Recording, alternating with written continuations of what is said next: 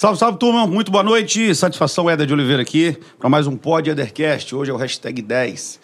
É isso mesmo. Hoje, em nome de Colatina Veículos, Soluções Contábeis, One Way Marketing, Escri Center, Cachaça Arte Suprema, estamos aqui hoje para mais um Pod Edercast. É isso mesmo aí. Você que vai chegando agora aí, se inscreva no canal, deixe seu joinha, já comenta bastante aí, gerar bastante engajamento. E hoje, recebendo aqui ele que é natural de Colatina, nascido em 71, esposo da Luciana, pai do Bruno, Bárbara, Brunella e Brisa. Quarteto fantástico esse aqui. Filho da dona Serafina e seu Mário, saudoso seu Mário. Graduado em Direito pela Unesco e Colatina, pós-graduado em Gestão de Segurança Pública, Privada, Corporativa e do Cidadão pela Universidade de Vila Velha, UVV. Policial Militar, três vezes deputado estadual. Está deputado federal pelo Espírito Santo, filiado ao PPS e também ao Cidadania. Recebo aqui na bancada hoje Josias Mário da Vitória, deputado federal. Seja bem-vindo. Muito bom, Éder. Satisfação toda minha estar aqui, cumprimentar você, parabenizar por essa iniciativa, né? Você já está aí com uma, um leque de fãs pelo talento que você tem, mas agora também levando informação, alegria e contagiando a sociedade, né? cumprimentando os nossos colatinenses e todos que nos assistem aqui, de todo o estado, de todo o Brasil. Obrigado. Primeiro eu quero agradecer, ter aberto aí um horário na agenda aí e ter vindo aqui tomar um café comigo, comer um biscoitinho, e depois até tomar uma asinha depois no final aí, né? Quando... Pode tomar antes, não? Não, calma. Daqui então, tá a pouco bom. a gente toma. Satisfação, viu? Muito obrigado. A galera estava muito, todo mundo, meus amigos, os seus amigos, nossos amigos em comum, estavam muito ansiosos por essa entrevista. E a galera quer saber um pouco aí sobre o deputado federal da Vitória, tão querido, né? Como é bom, prestigiado pelo estado todo, a gente que roda tudo aí, você sabe. Conta um pouquinho da história aí, como é que foi, nasceu aqui em Colatina, conta um pouquinho aí para gente? Na verdade, a vida pública é uma representatividade solene, é gratificante, é nobre você representar a sociedade do seu município, do seu estado e do seu país, como é o caso de quem está no Congresso Nacional, tanto na Câmara como no Senado.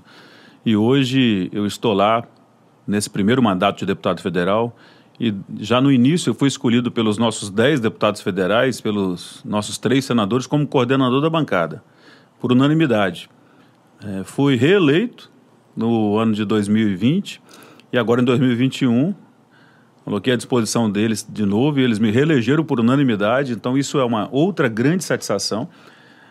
E a satisfação maior é que lá no Congresso Nacional é a casa que você. São as casas que você realmente percebe que você consegue mudar a vida do brasileiro.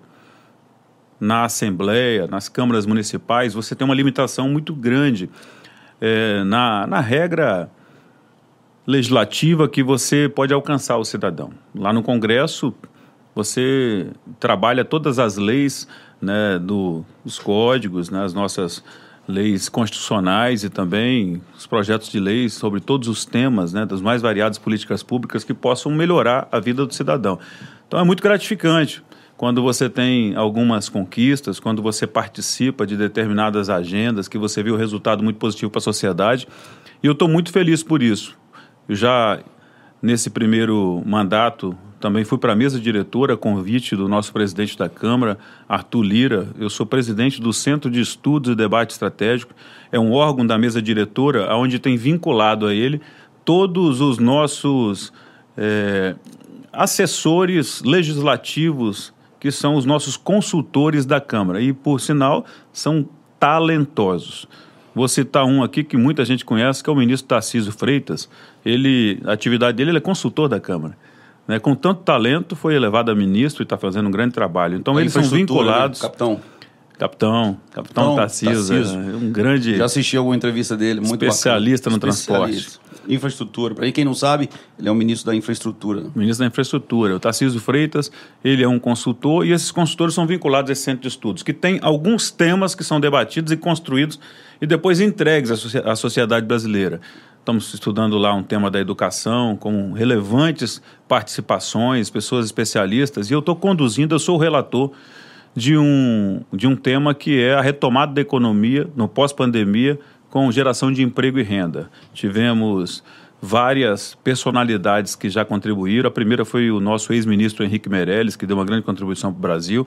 E vamos ter uma agenda agora aqui no início de novembro, no, no, Espírito Santo. O ministro Tarcísio Freitas será um dos palestrantes, também o Arthur Lira e outros líderes do nosso Brasil que possam contribuir com essa agenda. Então, assim, é muito gratificante. Estou muito feliz pela produtividade, pelo respeito dos meus colegas lá e também pela participação ampla é, das pessoas que, que contribuem com sugestão ao nosso mandato, especialmente os nossos capixabas. Com certeza, né?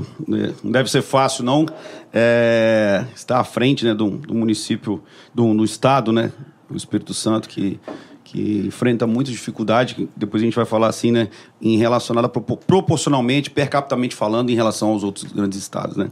Mas aí começou a vida lá, em, lá no São Vicente mesmo? Foi lá no São Vicente? Cresceu lá? Cheguei lá com 5 anos de idade. Eu ah. nasci entre Colatina e Marilândia, num distrito chamado São Sebastião. São Sebastião. Próximo ali do, do cemitério que tem ali no é. meio do caminho. E aí, e como é que foi a ideia para ir para a polícia? Foi para a polícia com quantos anos? Em um determinado tempo, né, a gente tinha aqui no nosso estado muito poucas alternativas para a juventude. E a Polícia Militar sempre foi uma carreira muito bacana e eu tenho uma satisfação muito grande e um orgulho de ser militar, com 31 anos hoje. E com 19 anos já estava no quartel em Nova Venécia, ingressando na Polícia Militar. 20 anos já tinha recebido a minha primeira promoção como cabo. Fiquei por 16 anos na ativa, né? Depois, é, já na primeira eleição, quando qualquer militar ganha, automaticamente você passa para os quadros da reserva, porque a, a, legislação não permite que você continue depois em atividade. Até também estamos em continuidade dos mandatos, não teria nem possibilidade de retornar. Mas é, já são 31 anos aí do início dessa carreira. Então foi um, uma iniciativa minha própria, mas com apoio de muitos colegas aí que também são amigos hoje que entraram junto conosco. E a aptidão pela, pela política, como é que surgiu aí? Em um determinado tempo, eu, eu imaginava, na minha juventude, né, que política era restrito a algumas pessoas, não gostava de debater sobre esse assunto, imaginava que a política partidária era referência da política.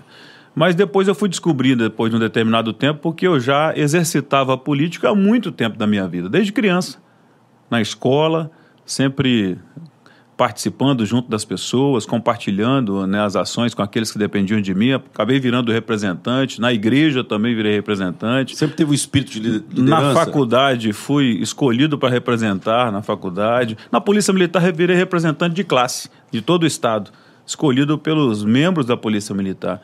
E, por, pelo incentivo de muitos amigos que me conhecem desde a infância e juventude, me incentivaram a disputar a eleição de deputado estadual em 2006, uma eleição que não é fácil, né? Muitos já tentaram, sabem disso. Eu disputei a eleição e fui um dos mais votados, né? E estou até hoje aí. Então, assim, a, essa aptidão, acho que ela é natural, vai é da pessoa, está né? Tá no coração e também está naqueles que acreditam em você. Com certeza. E em 2006, quando você foi eleito, né? Muito bem votado pelo Estado do Espírito Santo, deputado estadual, qual foi a principal barreira que você bateu lá dentro e falou, ixi, agora deu ruim? Que bate? Você lembra qual era um dos maiores problemas do nosso não, estado em 2006 não, ou não teve? Eu não, não, não, não encontro barreiras que não possam ser sobressaídas. Basta a gente acreditar. Tudo no mundo é possível. E muitas coisas que eram regras lá, quando eu cheguei, as pessoas falaram, não, isso aqui é desse jeito, está aqui há 30, 40 anos. Eu falei, vamos mudar. E a gente, quando é interessante mudar, porque as coisas se atualizam, né? A, a sociedade precisa de mudanças. E você precisa acreditar que você consegue mudar. Acho que por isso que nós tivemos né, um reconhecimento né, no nosso mandato, no nosso primeiro mandato, e avançamos muito, com muita contribuição para o nosso Estado. Então, eu não me lembro de barreiras que não...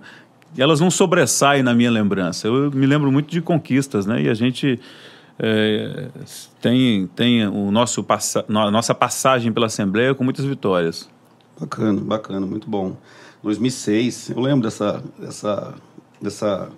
Não sei nem se você tinha título de eleitor na, tinha, na época, né? Nasceu bem depois. você lembra qual foi o seu primeiro projeto de lei? Aí você está forçando demais, viu? Eu me lembro. Ah, 2006. Eu pô. me lembro que eu fui campeão de projeto no primeiro ano, né? Não, porque então... eu fui então- conversar com você agora sobre projeto aqui, só esse ano já tem trinta e tantos, quantos mil projetos. Só rapaz. na Câmara, né? Só na Câmara, pensa tem mais bem, de, né? Tem mais de 4 mil projetos lá que foram protocolizados dentro do decorrer desse, dessa legislatura. Você sabe que a gente. Vamos tomar um cafezinho? Você aceita um cafezinho? Opa, se você pagar. Feito do, um café do, seu, do senhor. Do senhor João, que faz um cafezinho aqui pra gente. na caneca aí do Pod Edercast. Pois você pode levar. O Éder é muito bom, vocês já perceberam. Eu espero começar o podcast para falar que vai servir o café, hein? Lógico, aí. Tem que.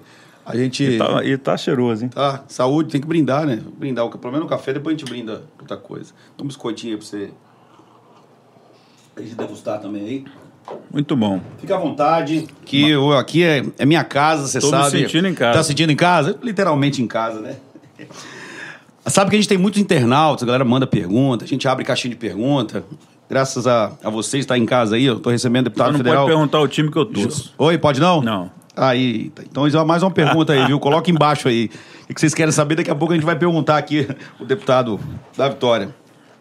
Por que, que você decidiu abdicar do cargo de deputado estadual para concorrer à prefeitura em 2008 e 2012? Não é abdicar do cargo. Você governar a sua cidade é também muito nobre. Porque somente quem governa, que está no executivo, é que dá a linha de direção das execuções que você vai fazer para a cidade. E naquele tempo, o exercício daquela eleição, eu considero que foi um dos melhores da minha vida. Porque a, a participação em uma eleição municipal realmente Foi experiência você, nova, né? Você conhece os desafios da cidade. Você visita as pessoas, vai na casa, recebe o sentimento, recebe as sugestões, conhece os, as dificuldades do cidadão. Eu saí daquela eleição, mesmo sem ter a vitória nas urnas, mas com um grande ganho. Uma outra pessoa com mais sensibilidade, com um pouco mais de experiência e também com mais capacidade de poder conduzir a vida pública. Tanto que na, na outra eleição eu fui o único deputado estadual que dobrei os votos no Espírito Santo. Você acredita que a política, ela, ela também, assim como a política é a filantropia, porque a filantropia tem muito isso, que muito, é muito fácil você doar, mas acho que o, o mais difícil é você ir lá. É, as pessoas, elas, elas é, tem uma percepção, muito, muitas pessoas, que a política é carreira. A política não é carreira. O que eu mais faço hoje, o, o maior legado que eu quero deixar para o meu estado, para o meu país, é incentivar homens e mulheres de bem a participar da vida pública. Aí é uma doação. Você emprestar um tempo da sua vida para a coletividade. Imagina uma pessoa de muito sucesso numa atividade, uma atividade como a sua, né, que converge com tantas pessoas, né, um artista né, como você, artistas que têm um público muito grande no país e no mundo, eles têm uma, uma relação com, com, com o cidadão muito grande. E você sabe muito bem do que eu estou falando. Tem pessoas que têm 2, 3, 5, 10, 20 mil funcionários, são empresários de sucesso. Às vezes você vai falar com ele, poxa, eles reclamam que a cidade não está indo bem. Eu falei, poxa, disputa a eleição para prefeito, acho que a cidade vai ter muito sucesso, como você tem no seu. Não, mas eu não vou disputar. Então você faz um exercício para as pessoas refletirem que elas também podem entregar quatro anos, oito anos da vida delas para conduzir o seu município, já que as regras do Estado não estão boas, vão lá para a Assembleia para ser um dos 30 deputados, vão lá para ser um dos 513 deputados federais, para ser um senador eu hoje estimulo muito as pessoas a participar da vida pública. E, então, eu considero que é uma doação. E você acha que o, é, o empresariado tem comprado essa ideia? Olha, na verdade, o empresariado é, é uma parcela da sociedade, né? Mas eu, eu, no contexto geral, né? Aqueles que empreendem, em todas as formas, né? Os profissionais liberais, os empresários, né? os produtores rurais, os os cidadãos é, que estão se preparando para ir para o mercado de trabalho, acho que todas as pessoas elas podem contribuir e empreender política. Quando você conhece um pouquinho das pessoas e também pela sua percepção, você sabe que aquele cidadão pode representar você muito bem, então eu vejo que a sociedade vai se preparando cada vez mais. E ações como essa sua ajudam muito a sociedade a conhecer o perfil, a índole, caráter, a personalidade de cada um. É, a ideia do nosso pod Edercast é justamente isso. É, principalmente assim, quando a gente começou, o primeiro passo né, que a gente trouxe, o nosso primeiro entrevistado foi o Capitão Balbino, e assim, é justamente trazer assim, a nossa região, porque tem muita gente que às vezes não tem, não sabe o que está acontecendo, né? Porque há um conflito muito grande, você sabe, da mídia. Né? Tem, uma, tem um conflito aí de A mais B, A, B para B, A, B, C. Então a gente tenta, assim, trazer as pessoas aqui para, às vezes, mostrar um pouco, né? Igual eu falei, mais uma vez eu agradeço você por ter aceito vir, aqui, porque, assim como hoje você é um, tem a vida pública, faz parte do legislativo, que é muito importante para o nosso estado do Espírito Santo, e detentor de Colatina, né? vive aqui, a sua cidade natal. E esse sempre foi nosso intuito, trazer pessoas aqui para mostrar, trouxe o prefeito, e aí, que está acontecendo, né? Porque às vezes as pessoas não sabem, às vezes não... Então, quando a gente tra traz esse bate-papo de uma forma formal e ao mesmo tempo informal, né? A galera gosta gosta, bom e mais uma vez obrigado aí. Bom seria se eu pudesse estar participando todo dia, né? Ficar em Colatina aqui. É, né? É muitas viagens. Eu fiquei com medo, que eu fui lá no seu, fui lá no Instagram, o deputado tá em Brasília, foi a gente. Falei, é, rapaz, eu, será que ele vai, vai deixar na mão aqui? Mas não, a agenda Quero agradecer e obrigado a Kátia aí que deu uma, uma moral, todo moral pra gente aí, pra abrir um, um espacinho aí. 2014, deputado estadual, quarto lugar. Em 2018, federal, terceiro mais votado. Na sua concepção, o que você acha que levou a esses números?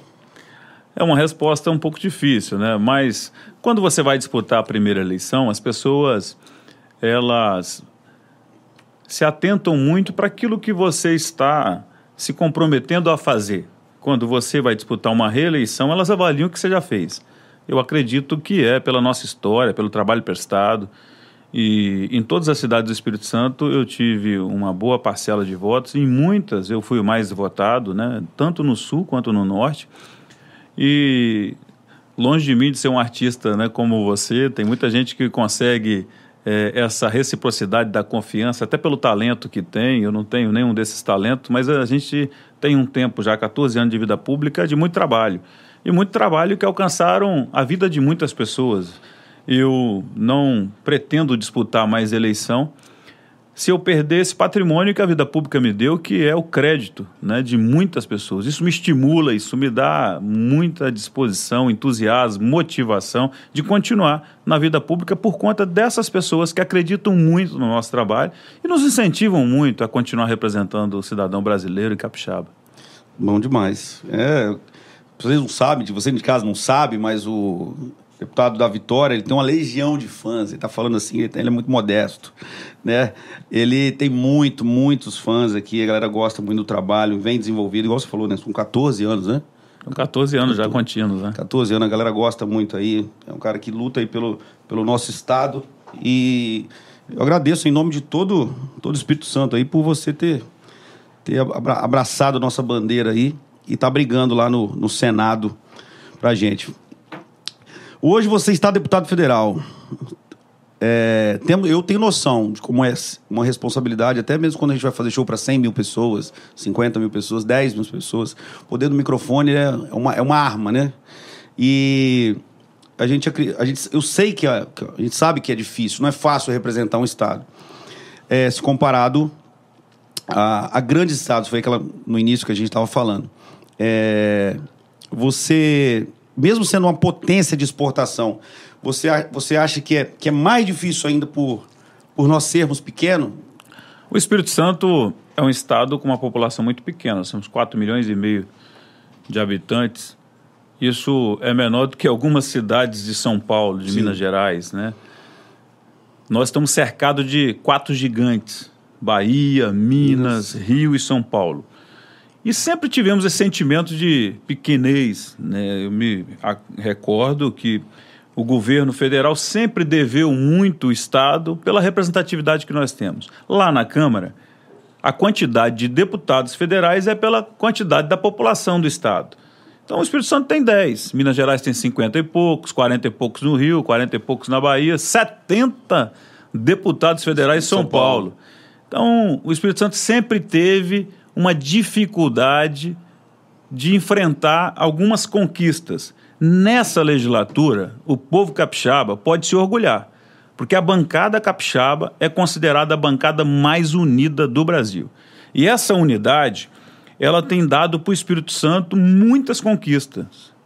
Posso citar algumas delas aqui agora, que você permitir. Claro. Nós vontade. temos um exemplo que a bancada conquistou agora, esse mês de setembro, no dia 8, foi licitado o salgema aqui no Espírito Santo. O que é o salgema? É um produto que nós temos no subsolo, que para quem está nos ouvindo, para quem não conhece, o Espírito Santo tem a maior jazida de salgema da América Latina. São 12 bilhões de toneladas. Mas porque tinha uma bancada pequena, quem produzia salgema é o Nordeste, somente Alagoas, Maceió, que aconteceu que a extração de salgema lá naquela cidade, você tem um bairro lá que está praticamente né, deserto, que as casas todas é, estão sendo destruídas, mas a bancada se unia de todo o Nordeste para não deixar o Espírito Santo explorar. São 50 anos de tentativa e o, a dona de, desta, desse registro era a Petrobras e eles não permitiam. Nós nos unimos e fizemos com que a Agência Nacional de Mineração colocasse em disponibilidade. E todas as 11 jazidas que nós temos aqui deram ganhadores. Nós temos um prazo agora de três anos para poder fazer essa, essa, essa, pesquisa e, a, e começar a exploração, né? fazer o estudo, a pesquisa, para começar a exploração. A expectativa é de 170 milhões de investimento nesse período, desses três anos, para depois começar a explorar. Vocês não têm noção o que, que é isso. Isso, o Salgema produz vários produtos, um, especialmente o PVC, que um dos maiores compradores de salgema está aqui do lado, é São Paulo e Minas Gerais. Por que, que ia comprar do Nordeste? Por esse motivo era essa briga. Então nós conquistamos isso. Ah, o que, que tem Conceição da Barra com Colatina, com Pancas, com Vitória? Não, não é Colatina, Pancas, Vitória, é o Brasil. A receita, é, o crescimento econômico que nós vamos ter e a possibilidade de 15 mil empregos gerados aqui no Espírito Santo. O que nós temos que fazer agora é quali qualificar os nossos jovens, os nossos trabalhadores, para que eles possam ocupar esses postos de trabalho. Uma grande conquista. Dentre outras também, você lembra que várias vezes a gente reclama que o, o, os turistas não vêm mais para o Espírito Santo. Quem está lá em Belo Horizonte está indo para Bahia, para São Paulo, porque nós não temos pistas duplicadas aqui. A 262, que liga ali Manhumirim a Viana, é uma das rodovias com as intervenções de infraestrutura mais caras do Brasil. As duas vezes que teve um processo para poder essas obras terem uma concessão, elas deram desertas. A bancada federal capixaba conseguiu uma modalidade, junto com o ministro Tarcísio da Infraestrutura, para colocar junto com a 381. E no dia 25 de novembro vai ser licitado agora, para que a gente possa ter duplicada a BR-262 numa concessão. Já tem vários interessados consórcios. Uma rodovia muito cara, mas uma bancada conseguiu fazer com que fosse encontrada essa solução. Assim também como é, a, a, nossa 259, que passa aqui de Aimorés a Colatina. No dia 5 de novembro vai ser feita a licitação para a contratação do projeto que a bancada botou recurso lá. Então, assim, eu, eu posso ficar aqui pelo menos mais umas cinco horas falando com você de muitas conquistas e o povo não acompanha, até porque não tem como acompanhar. Mas isso vai preparar o Espírito Santo para que ele possa ter competitividade para poder também receber, com as infraestruturas que estão sendo recebidas, receber investimentos. O empresário não quer ir para um lugar que ele não consegue, sem aeroporto, sem ferrovia, sem rodovia, fazer investimentos.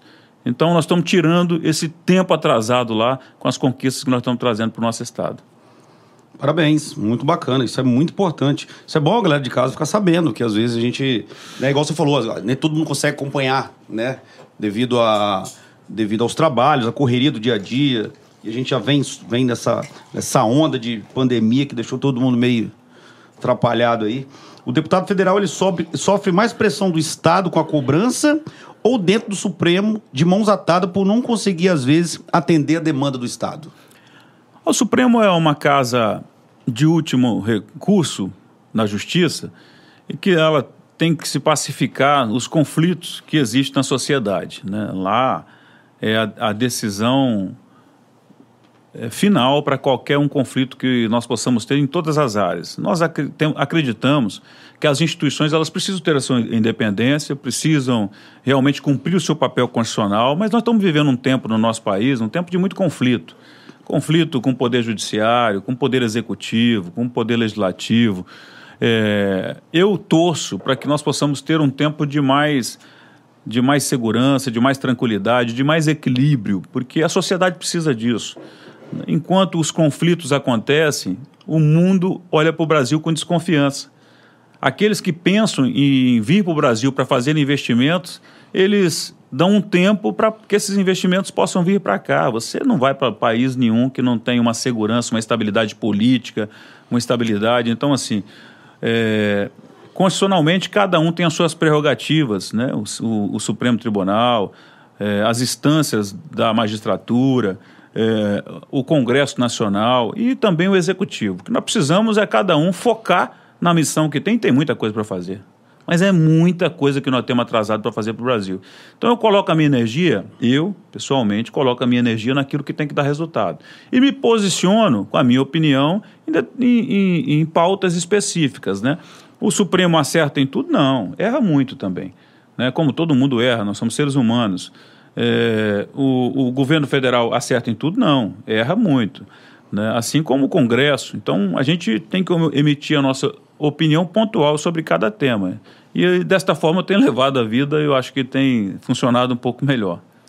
Só o fato de, de você esclarecer que, que a bancada está tá unida já é, já é um grande alívio para a sociedade. É importante explicar que na bancada você tem, você tem deputado do PT, PSL, Democrata, todos os partidos.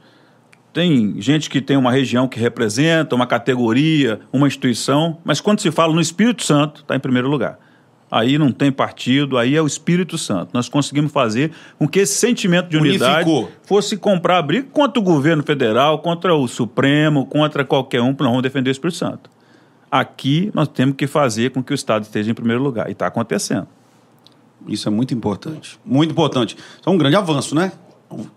Já vem quantos anos da vida que a galera vem lá na, nas desavenças. Mas enfim, isso é muito importante, essa unificação aí. E Muita gente quer, muita gente, a gente abre sempre as caixas de perguntas na internet. A galera quer saber como que funcionam as emendas parlamentares. Emenda parlamentar foi um instituto criado recentemente, isso deve ter aí uns 30 anos, 40 anos, e foi crescendo a cada tempo. Então, as assembleias já têm emendas parlamentares dos estados e o Congresso Nacional tem avançado no orçamento da União. É importante que os seus representantes de cada estado possam alocar recursos da União sobre uma defesa da Constituição para uma entidade filantrópica, para uma PAI, para uma Pestalozzi, para uma Santa Casa, para uma prefeitura fazer uma obra de infraestrutura, uma escola, uma creche, e aí vai. Os parlamentares atendem essas solicitações.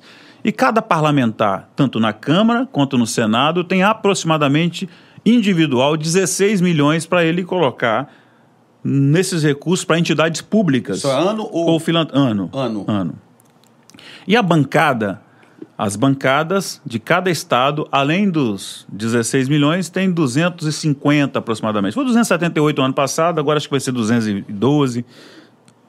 A bancada do Espírito Santo é a única que não divide, ela coloca isso em, em ações em ações que são mais importantes para o Estado. Vou citar um exemplo para você. Quem está aqui no Norte, que sai de Nova Venécia, que sai de Pancas, que sai de Colatina, para chegar em Vitória, ele faz menos tempo de Colatina ou de, de Nova Venécia até a Serra, às vezes, do que da Serra até Vitória.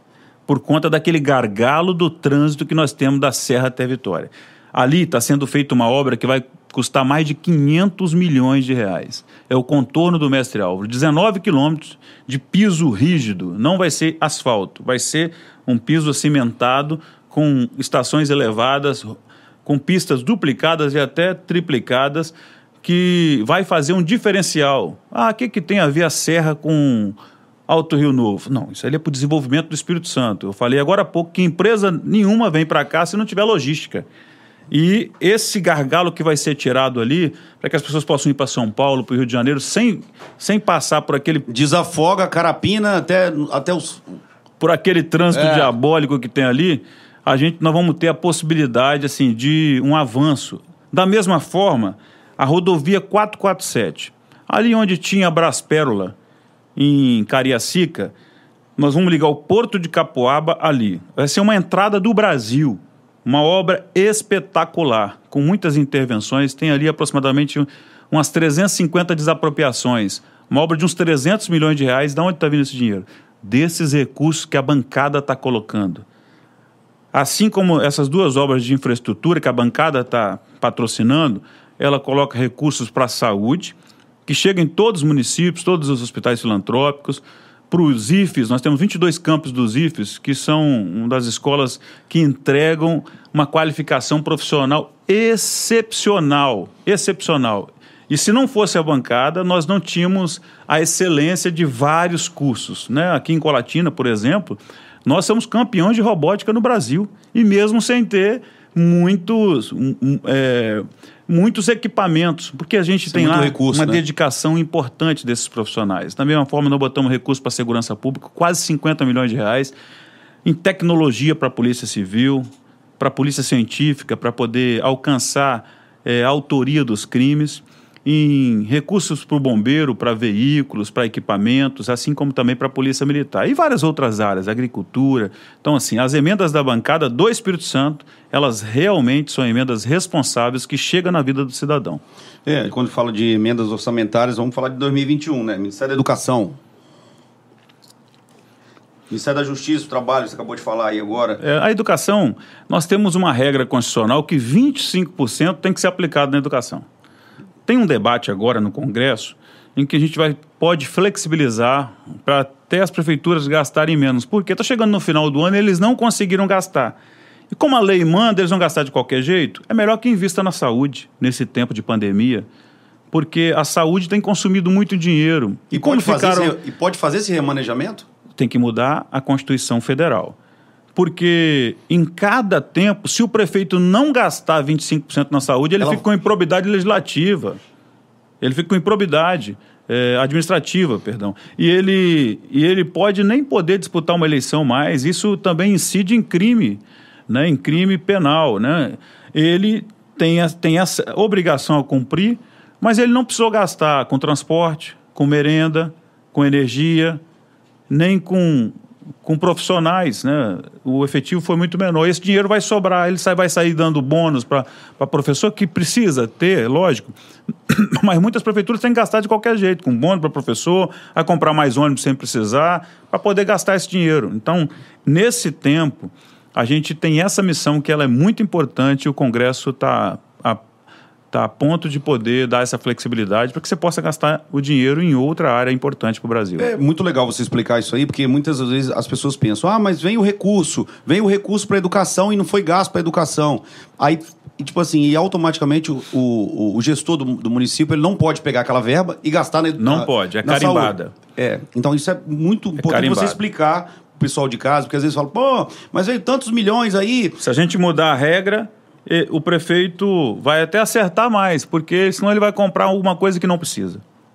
E, e hoje existe um, existe um projeto de lei para a adaptação dessas, dessas verbas? Da educação é regra constitucional. 25% do governo federal, governos, governos estaduais e governos municipais têm que gastar na educação. E a receita, 15% tem que gastar na saúde. Só que nesse tempo a saúde falta e a educação sobra. Exemplo, não teve aula. Ficamos um ano e meio sem aula presencial. Aulas híbridas, né? É, remotas. Vai né? fechar o orçamento desse ano e ele tem que gastar. Aí ele vai gastar de qualquer jeito. Porque e, existe, algum, existe algum, algum jeito de falar, vamos pegar aqui. Nós estamos trabalhando isso para mudar a Constituição nesse período e no ano que vem. Para que ele possa flexibilizar. Porque senão vai ter muito prefeito aí com problemas né, administrativos e também alguns que podem até ser presos porque você vai gastar errado gastou mal, comprou mal. É, então é, é, bom frisar isso em casa, que às vezes muita gente não entende, né? Isso que ah, vem uma verba para educação, ela, tem, ela é destinada à educação. Se vem para a saúde, é destinada à saúde. Não pode tirar da saúde e colocar na infraestrutura. Né? Isso é bom frisar em casa aí, viu? E aí tem. Fizemos. Né, a gente tá, eu estava dando uma pesquisada, né? A gente sempre lê. Tem. Falamos da educação, da justiça, segurança pública, que você falou também. O Ministério da Justiça ele tem vinculado nele o, ministério, o, o, antigo Ministério da Segurança Pública, que hoje é vinculado tudo no Ministério da Justiça. Foi um unificado. Isso, exatamente. O, o ministro Anderson é, é o Anderson Torres é o ministro da Justiça nesse momento, é delegado da Polícia Federal de Brasília, teve aqui conosco para inaugurar semana passada uma unidade da Polícia Rodoviária Federal, que a bancada também coloca recurso. Então, assim, é, é, muito importante esse ministério, é um ministério que cuida da segurança da sociedade e também alcança os estados, ajudando, ajudando as instituições que, que, que, que cuidam da, da, da, segurança pública nos estados: Polícia Civil, Militar e Bombeiro Militar. E a bancada fez, fez, fez muita coisa para 2021? Fez, tem feito muita coisa pela polícia, pelo, pela. Que, que tem feito? É, quando você fala de emendas, você fala de, de questões pontuais. Só nesse, nesse, nessa legislatura foram 50 milhões de reais. Mas ah, as ações maiores são as regras que nós votamos lá.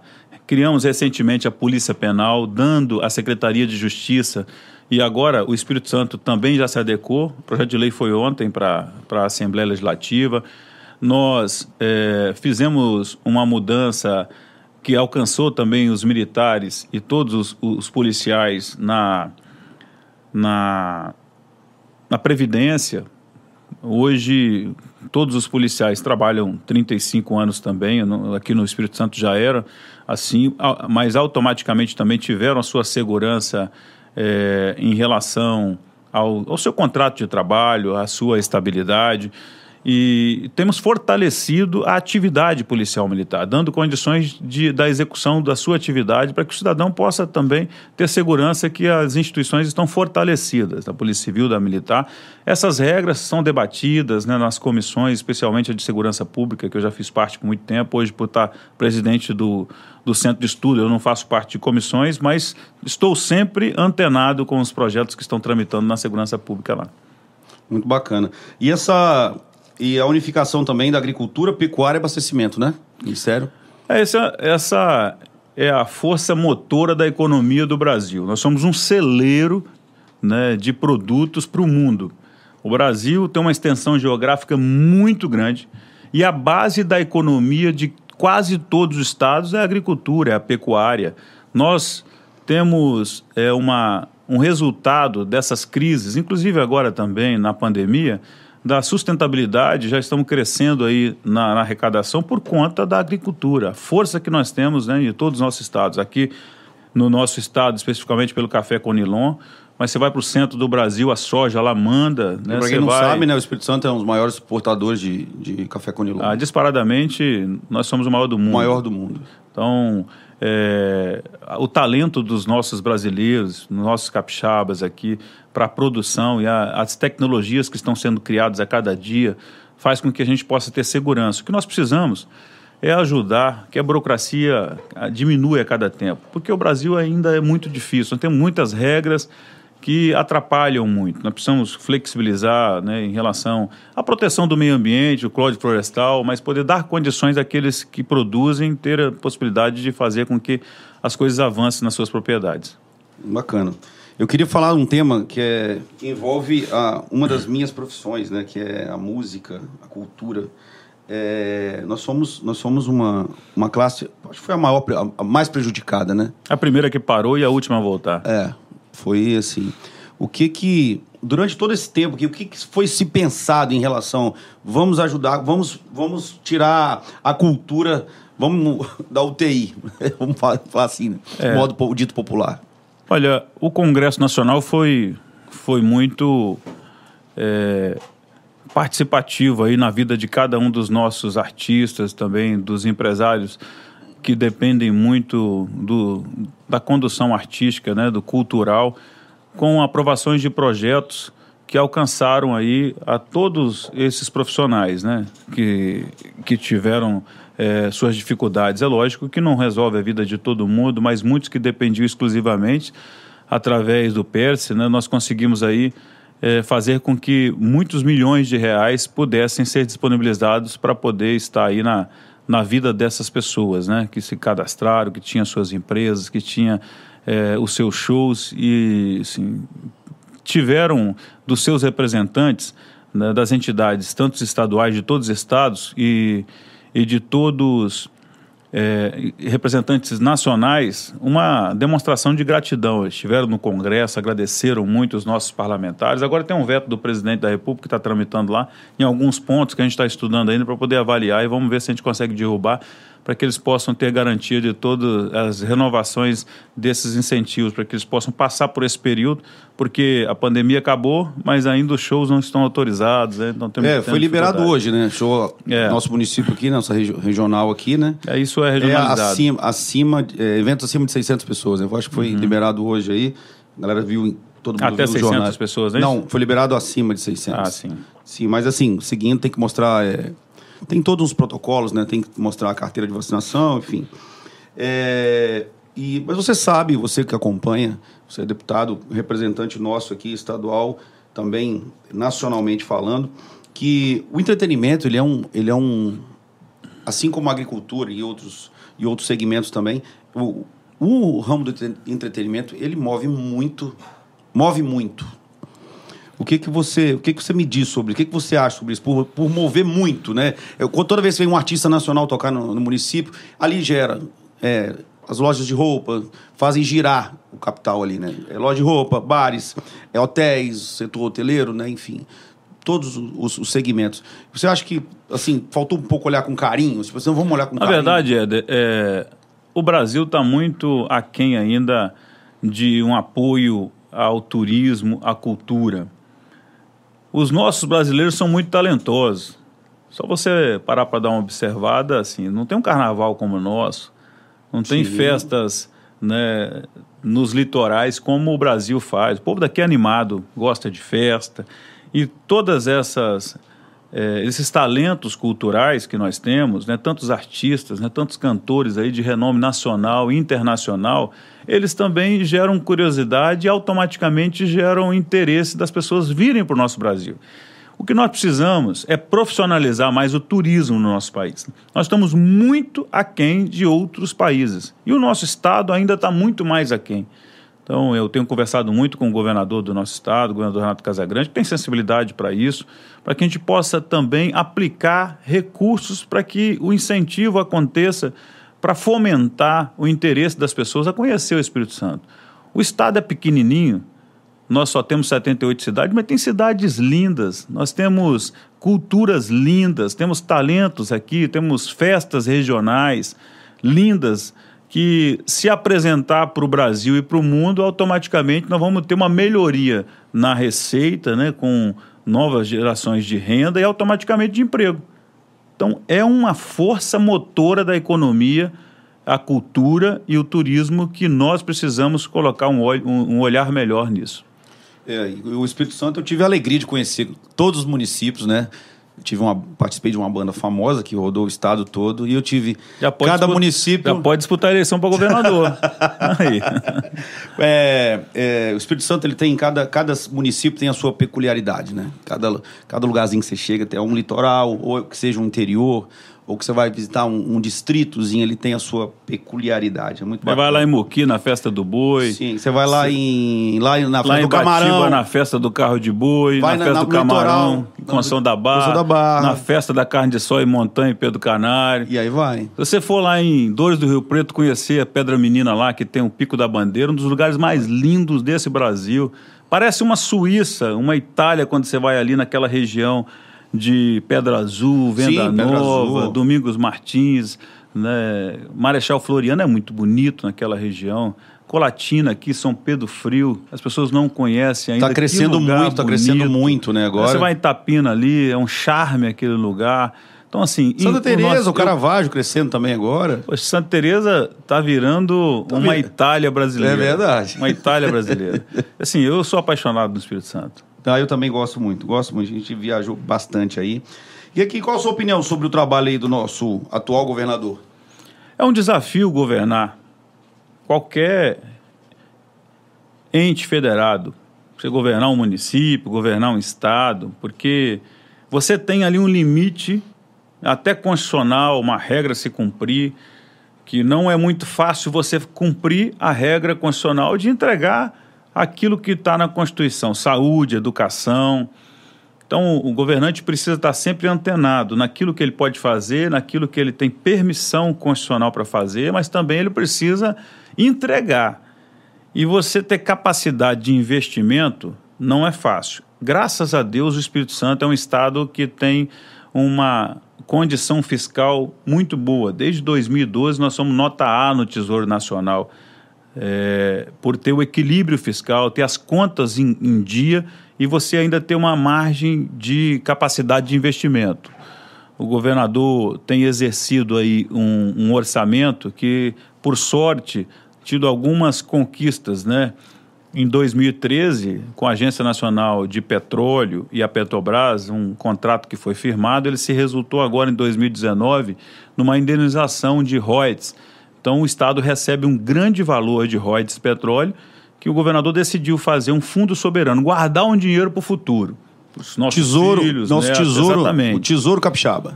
E uma parte ele tem feito ações de infraestrutura. Nós somos o estado que proporcionalmente mais fazem é, rodovias estaduais, muitas ações de investimento. Ele também tem ajudado muito aí é, os municípios, repassando recursos do fundo a fundo. Agora ele criou o FUNPAIS, que é um, um fundo que repassa o dinheiro para educação. Como está sobrando aquele dinheiro, ele está fazendo reforma das escolas municipais também. Ampliação, reforma, quadras. Vai conseguir fazer um legado muito bom para o nosso Estado. A pandemia vai deixar muitas sequelas para o povo brasileiro, mas também vai deixar um legado, né? Com várias ações importantes. Nós não seremos as mesmas pessoas, né? Vamos mudar na nossa sensibilidade, nos nossos conceitos, nos nossos valores.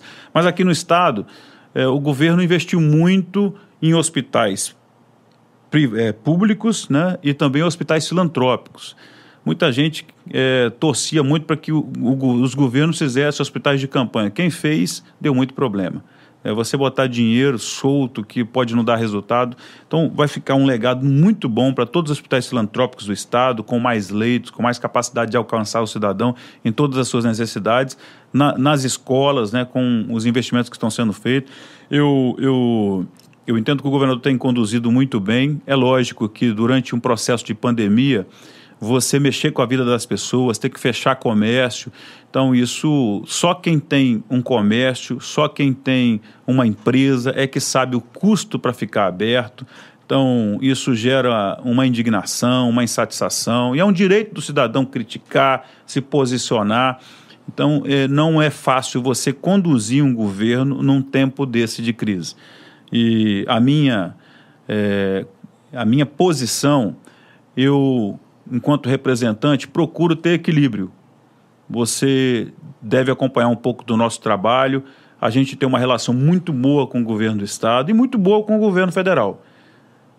Até unimos essas duas instituições, o governo do Estado e o governo federal, para aquilo que é importante para o nosso Estado. Eu não sou governador, né? Se fosse, poderia fazer algumas coisas diferentes, poderia acertar em algumas coisas a mais, poderia errar em outras coisas. Né?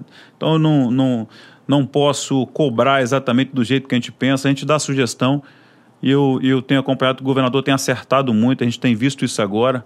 Talvez se eu fosse governador naquele tempo, eu mantia as lojas abertas em determinado momento, poderia ter uma complicação de avanço né, de casos de Covid, porque você tem que enfrentar muitas das vezes a pressão popular. E, e, e, com as informações, com as pesquisas que você tem, com a, as avaliações técnicas que você tem, você tem que tomar as decisões. Mas, da mesma forma, o governo federal, com posições diferentes, a gente tem um respeito muito grande, não só pelo governo do Estado, como o governo federal, e a minha relação é excepcional e eu tenho focado nos resultados do meu Estado. Então, é dessa forma que eu levo, é dessa forma que eu te respondo essa pergunta, né, com muito respeito ao governador, que foi escolhido pela sociedade e é governador até o dia 31 de dezembro de 2022 e nós vamos trabalhar muito para que o governo possa fazer muito mais para o povo capixaba. Bacana. E uma pergunta aí, é, uma ressalva aí no meio da, da sua pergunta, que eu acho interessante abrir. Você, você acredita nos, que os hospitais de campanha eles não deram certo? Olha, porque... Porque em, em relação a... Porque não foram feitos de forma. Lógico, a pandemia pegou todo mundo desprevenido. Então, ser, ser um. Ser um, um, um fazer parte de uma bancada em tempos de pandemia, isso a gente sabe que isso não tem. É, não é. Não tem, não tem como é, levantar uma, uma. Fugiu a palavra aqui, mas você entendeu. Não, a gente não tem como levar, levantar qualquer. É... Gente, como é que foge a palavra assim? Não tem, não tem fundamento, porque pegou todo mundo de, de, de, desprevenido. O médico não sabia como lidar com aquilo. Assim como o poder público também não sabia como lidar com aquilo. Então você acha que foram testes que foram feitos? Igual. Na verdade, a pandemia do Covid, ela. Parâmetro, lembrei a palavra. Foi, foi é, parâmetro. Ela foi uma surpresa mundial e ninguém imaginava o que estava pela frente. Todo mundo pensava que seria um mês, dois meses, três meses, seis meses acabaria. Nós estamos com ela até hoje. A grande maioria de quem fez o hospital de campanha deu errado. Muitos governadores presos, prefeitos presos. Porque, porque fez de qualquer apareceu jeito, um acha? monte de aventureiro querendo ganhar dinheiro. E você acredita que foi feito de qualquer jeito? É muito fácil criticar. Lógico. Vamos analisar. Assim, a, o investimento para aquele hospital de campanha foi feito e custou muito, porque teve que mobilizar equipamentos, uma empresa para construir, profissionais. Depois a pandemia reduzia, aí tinha, retirava. Depois ela voltava. Se esse investimento fosse feito nos hospitais que já estavam instalados, poderiam ser muito melhor. Em quase todos os estados você tem hospitais do governo federal, do governo estadual e dos governos municipais. É uma decisão de gestão. Cada governador precisava tomar a sua decisão. O governo do nosso estado investiu nos hospitais do governo do estado. Ampliou leitos, fez né, é, é, melhor, compra de equipamentos, muitos respiradores e contratou muito pessoal. Não tinha mais hospitais públicos, ele foi para os hospitais filantrópicos, Santa Casa, Evangélico, São vários, São José, aqui em Colatina, em vários né? lugares. Todos os hospitais filantrópicos também, ele fez um contrato e ampliou é, com, com compras de leitos. Não tinha mais hospitais filantrópicos, ele contratou os privados. Todos os hospitais, até os privados, se equiparam, melhorar suas receitas e vai deixar um legado para atender melhor todas as regiões do estado. Então acho que foi uma decisão acertada. É muito fácil você emitir opinião. Então eu não, eu não tinha, longe de mim de ser especialista dessa área, se eu fosse opinar eu ia errar, mas hoje eu estou fazendo uma análise sobre o que aconteceu. Você vai em alguns estados que fizeram hospitais de campanha, eles não conseguiram nem operar o hospital de campanha. Mas foi gasto 20 milhões e a empresa não conseguiu colocar os equipamentos. Quando conseguiu, já não tinha mais necessidade. E aí, por que, que você vai ter um hospital de campanha com, com um corpo. Time. O time, com, demorou o time. Com um corpo técnico, médico, enfermeiro, sem precisar, porque já tinha reduzido. Já não estava mais superlotado os hospitais. Então, foi uma decisão acertada, que eu acho que foi sorte também, mas também com um pouco de, é, de, de pesquisa, de análise, de ouvir as pessoas. Então, assim, em vários estados nós tivemos a decisão dos governadores que investiram nos seus hospitais e eu acho que eles acertaram muito. Você acredita que a pandemia deu, uma, deu, um, deu um, uma balançada aí, tirou a galera da zona de conforto, tanto o legislativo, com todo mundo? Você acredita que. Acho que a pandemia, assim, deixou pra gente é, uma, uma história em que a gente vai estar sempre lembrando dela, quis, quis Deus que a nossa geração passasse por essa, por essa pandemia, né? Você, eu e, e todos que estão aqui nos ouvindo, nos assistindo agora, mas também ela deixa para a gente uma, uma experiência muito grande, assim, como que fez falta para a gente, né, cumprimentar as pessoas, abraçar, poder estar junto. isolado né? dentro de casa. Eu imagino você que sentiu muito mais, que todo final de semana, sexta e sábado, você estava aí com 5, 10, 20, 30, 50 mil pessoas, então assim, é, em um determinado momento, eu fiquei mesmo com a minha família isolado por 11 dias, não, não é uma missão fácil. E isso chama a gente para reflexão, você pensa, você analisa e aumenta a sensibilidade da gente. E por isso que eu falei que nós jamais seremos o mesmo, né? Vamos ter outros valores, outros conceitos. E talvez foi até um choque, né? Divino choque aí para a gente poder melhorar a nossa relação com o próximo, né? Concordo plenamente. Isso aí que você falou, eu assino embaixo. Com, todas, com as duas mãos ainda. E mudando agora um pouco o foco aí, deixa eu só agradecer todo mundo que tá junto com a gente aí. Agradecer você que está aí. Estou recebendo aqui deputado federal Josias da Vitória, nosso, nosso parlamentar querido aqui da nossa região do Estado do Espírito Santo. Você que está assistindo a gente de longe aí, se inscreve no canal, deixa o joinha aí, viu? Já, já comenta aí da onde você está falando. Daqui a pouco a gente vai mandar um abraço. Tem bastante gente assistindo a gente aqui. Daqui a pouco aqui, meu amigo Paulo Coradinho, um abraço, tá junto com a gente assistindo a gente aí. Ô, oh, Maria Diva da Vitória, conhece? Gente, Essa boa. aí é suspeita. Suspeita, né? Delza, Bruno, Bruno tá aqui. Conhece o Bruno da Vitória? Gente boa, viu? Tem uma é meu segurança. É seu segurança? É. Ô, Bruno, um abraço, querido. Saudade dessa família maravilhosa. O quarteto fantástico. Bruno, Brisa, Bárbara e Brunella. Quatro, né? Pra quem não sabe, é... contra aí a história. São, foram quatro. São trigêmeos. Trigêmeos, é. é. Trigêmeos. Quem foi por último? A brisa. A brisa. A brisinha. Mas já passou hoje. na frente. Já passou. Tá é. Tá maior? Não, não. Ela tá, tá muito avançada. O que, que você acha dessa nova onda dos parlamentares estarem se é, desfiliando dos partidos? Hoje você continua filiado, né? A alguns partidos e você. Um partido. E você pensa em, em mudar? Isso pode mudar? Isso é uma decisão individual de cada um, né? A regra hoje não permite mais você desfiliar você só pode mudar de partido seis meses antes da eleição se você tiver no mandato. Então ela, ela garante uma fidelidade partidária. Você ganhou por aquele mandato, você vai ter que cumprir o mandato nele. Se você sair, você perde o mandato. Então não tem mais essas desfiliações. Tem, é, às vezes, as pessoas que filiam no partido ganham uma eleição, mas depois descobrem que o partido não tem nada a ver com as convicções dele. Né? Então eles ficam ali um pouquinho fora do ninho, né? É, e, e, os, e, os, parlamentares, eles depois se adequam nas suas ideologias, pensamentos, posições, acabam se encontrando em um partido que eles combinam mais. É lógico que, às vezes, no estado deles, talvez eles não tenham toda a liberdade de poder estarem atuando em um outro partido e eles vão buscando solução para isso. Mas a os estatutos dos partidos, a grande maioria tem uma, tem uma boa indicação de relação com a sociedade. A condução de cada um é que você tem que avaliar, né? Partido, todos eles têm um estatuto bonito, né? que falam bem para a sociedade. Mas temos que analisar é a conduta de cada um daqueles que estão em mandato. É teoria versus prática. É exatamente, é isso aí. Entendi. E você, e como que está hoje o, o, como que você abraça o seu partido hoje?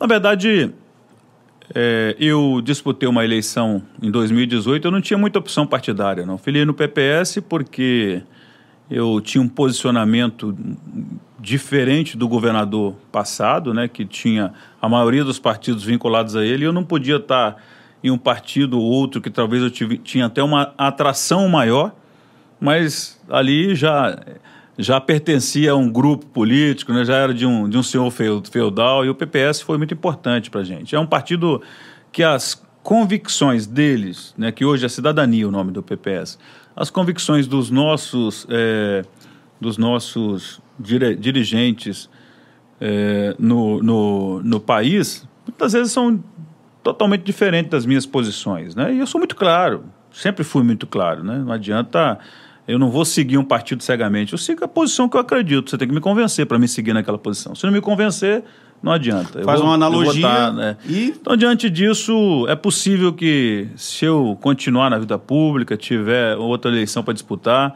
nós podemos disputar em uma outra legenda que possa nos dar uma, uma condição assim de, de sentirmos mais, melhor acolhidos. Você, quando você fala do partido, partido a gente, a gente pode comparar assim, o partido é a nossa casa, é onde a gente é o sofá que a gente deita. Então, eu estou confortável aqui no partido. O partido é mais ou menos isso? Olha, a política partidária ela, ela é muito interessante. Elas, todos os países do mundo têm a política partidária. É lógico que tem tem países, né, como os Estados Unidos, que tem lá o republicano e o democrata, dois partidos somente. Aqui nós temos 30 e poucos, é muito. Tem um monte que não deveria existir, né? Tem partido que é, que é feito lá aí... tem mais, por, é só destacam é, esses mais, né? os mais fortes. Os, os dois partidos protagonistas, Isso. né? Os dois partidos protagonistas. Os tem é, muitos, mas são... Mas não conseguem não. colocar candidatura ao, ao governo. Aqui no... Aqui no Brasil, a gente precisa avançar muito, né? E a gente tem avançado agora, acho que a nova regra que nós aprovamos agora que não pode ter coligação deve reduzir muito a quantidade de partidos, porque também eles têm que cumprir uma cláusula de barreira, tem que ter uma quantidade de votos, se não tiver, acaba. E não tem fundo eleitoral e acaba. Então, eu vejo que realmente é uma casa. Não dá certo se você tiver a candidatura individual, solta. Você tem que estar né, dentro de um vínculo em que aqueles partidos possam ser responsabilizados também. Então é muito importante essa política partidária feita no Brasil e, e nos países. Tem, é, você votou, você votou contra o fundo eleitoral. Votei contra e. O que, que você fala? Que votar... Faz uma, uma, uma analogia para gente sobre isso. Olha, uma eleição, é, eu vejo que ela tem que ter financiamento, porque tem pessoas que têm uma capacidade financeira muito grande. Então, a doação ela é uma, uma situação muito complexa de você criar uma regra que dê segurança para a sociedade. As pessoas muitas vezes eh, não concordam com doação de empresas, que essas determinadas empresas e, os seus empresários possam querer se beneficiar depois da atividade pública, eh, não concordam de doações de terceiros, mas a, a doação acho que ela é importante porque tem pessoas que não têm condição nenhuma financeira e elas precisam também se, se apresentar e se deslocar. Só vai conseguir se deslocar e se apresentar se ela tiver condições de mobilidade mesmo é, financeira, com recursos para isso. Então, o, o fundo público, acho que já que foi decidido não ter mais doação empresarial, ele é, ela é até é, uma alternativa, mas que nem todos é, apoiam isso. Já que ela existe, e, e, e é alcançada para todos que se colocam como candidato, mas não tem necessidade de ampliar, na minha opinião. Acho que já é um, um bom valor, porque campanha as pessoas muitas vezes querem gastar muito e o fundo eleitoral, o que eu votei contra foi contra a ampliação. Né? Sim. E se o presidente vetou, eu vou apoiar o veto do presidente. Certo. Hoje tem se discutido muito sobre a liberdade de expressão. Qual o seu posicionamento sobre esse assunto em relação ao cidadão e parlamentar? A liberdade de expressão. Nós, nós temos que ter liberdade de expressão. O que nós precisamos é, é ter coerência com o que nós falamos também, né? É, a liberdade de imprensa, eu apoio que ela possa tá, sempre existir, dar condições ao, ao cidadão de ter as informações das mais variadas. As pessoas se expressarem, elas precisam respeitar o próximo né, precisam não invadir o espaço dos outros, né? Liberdade de expressão, escola, por exemplo, é um local de você dar uma formação é, para a vida para a pessoa. Então, não ali para você criar ideologias, né, para você é, é, treinar a pessoa naquilo que você tem convicção. Acho que ali é, é, é você é ensinar a pessoa naquilo que ela tem que ter a formação para a vida. Então, a liberdade de expressão acho que é um, é um direito de todos nós, mas respeitando o espaço de cada um, do próximo, né? Uma das grandes polêmicas aí ainda sobre o assunto aí foi sobre o Daniel Silveira, né? Que está preso por expor a opinião dele. O que você pensa sobre isso? Você acha que isso foi inconstitucional? Você até votou contra a prisão? Votei contra a prisão é, do Daniel Silveira por, por convicção, muita tranquilidade em relação. Acho, na minha na minha convicção, teve muito excesso nessa decisão do Supremo Tribunal Federal. Ele é um parlamentar, tem prerrogativa para isso, é, não, não estando somente no, no plenário do Congresso, mas aonde ele estiver, ele tem prerrogativa de se posicionar.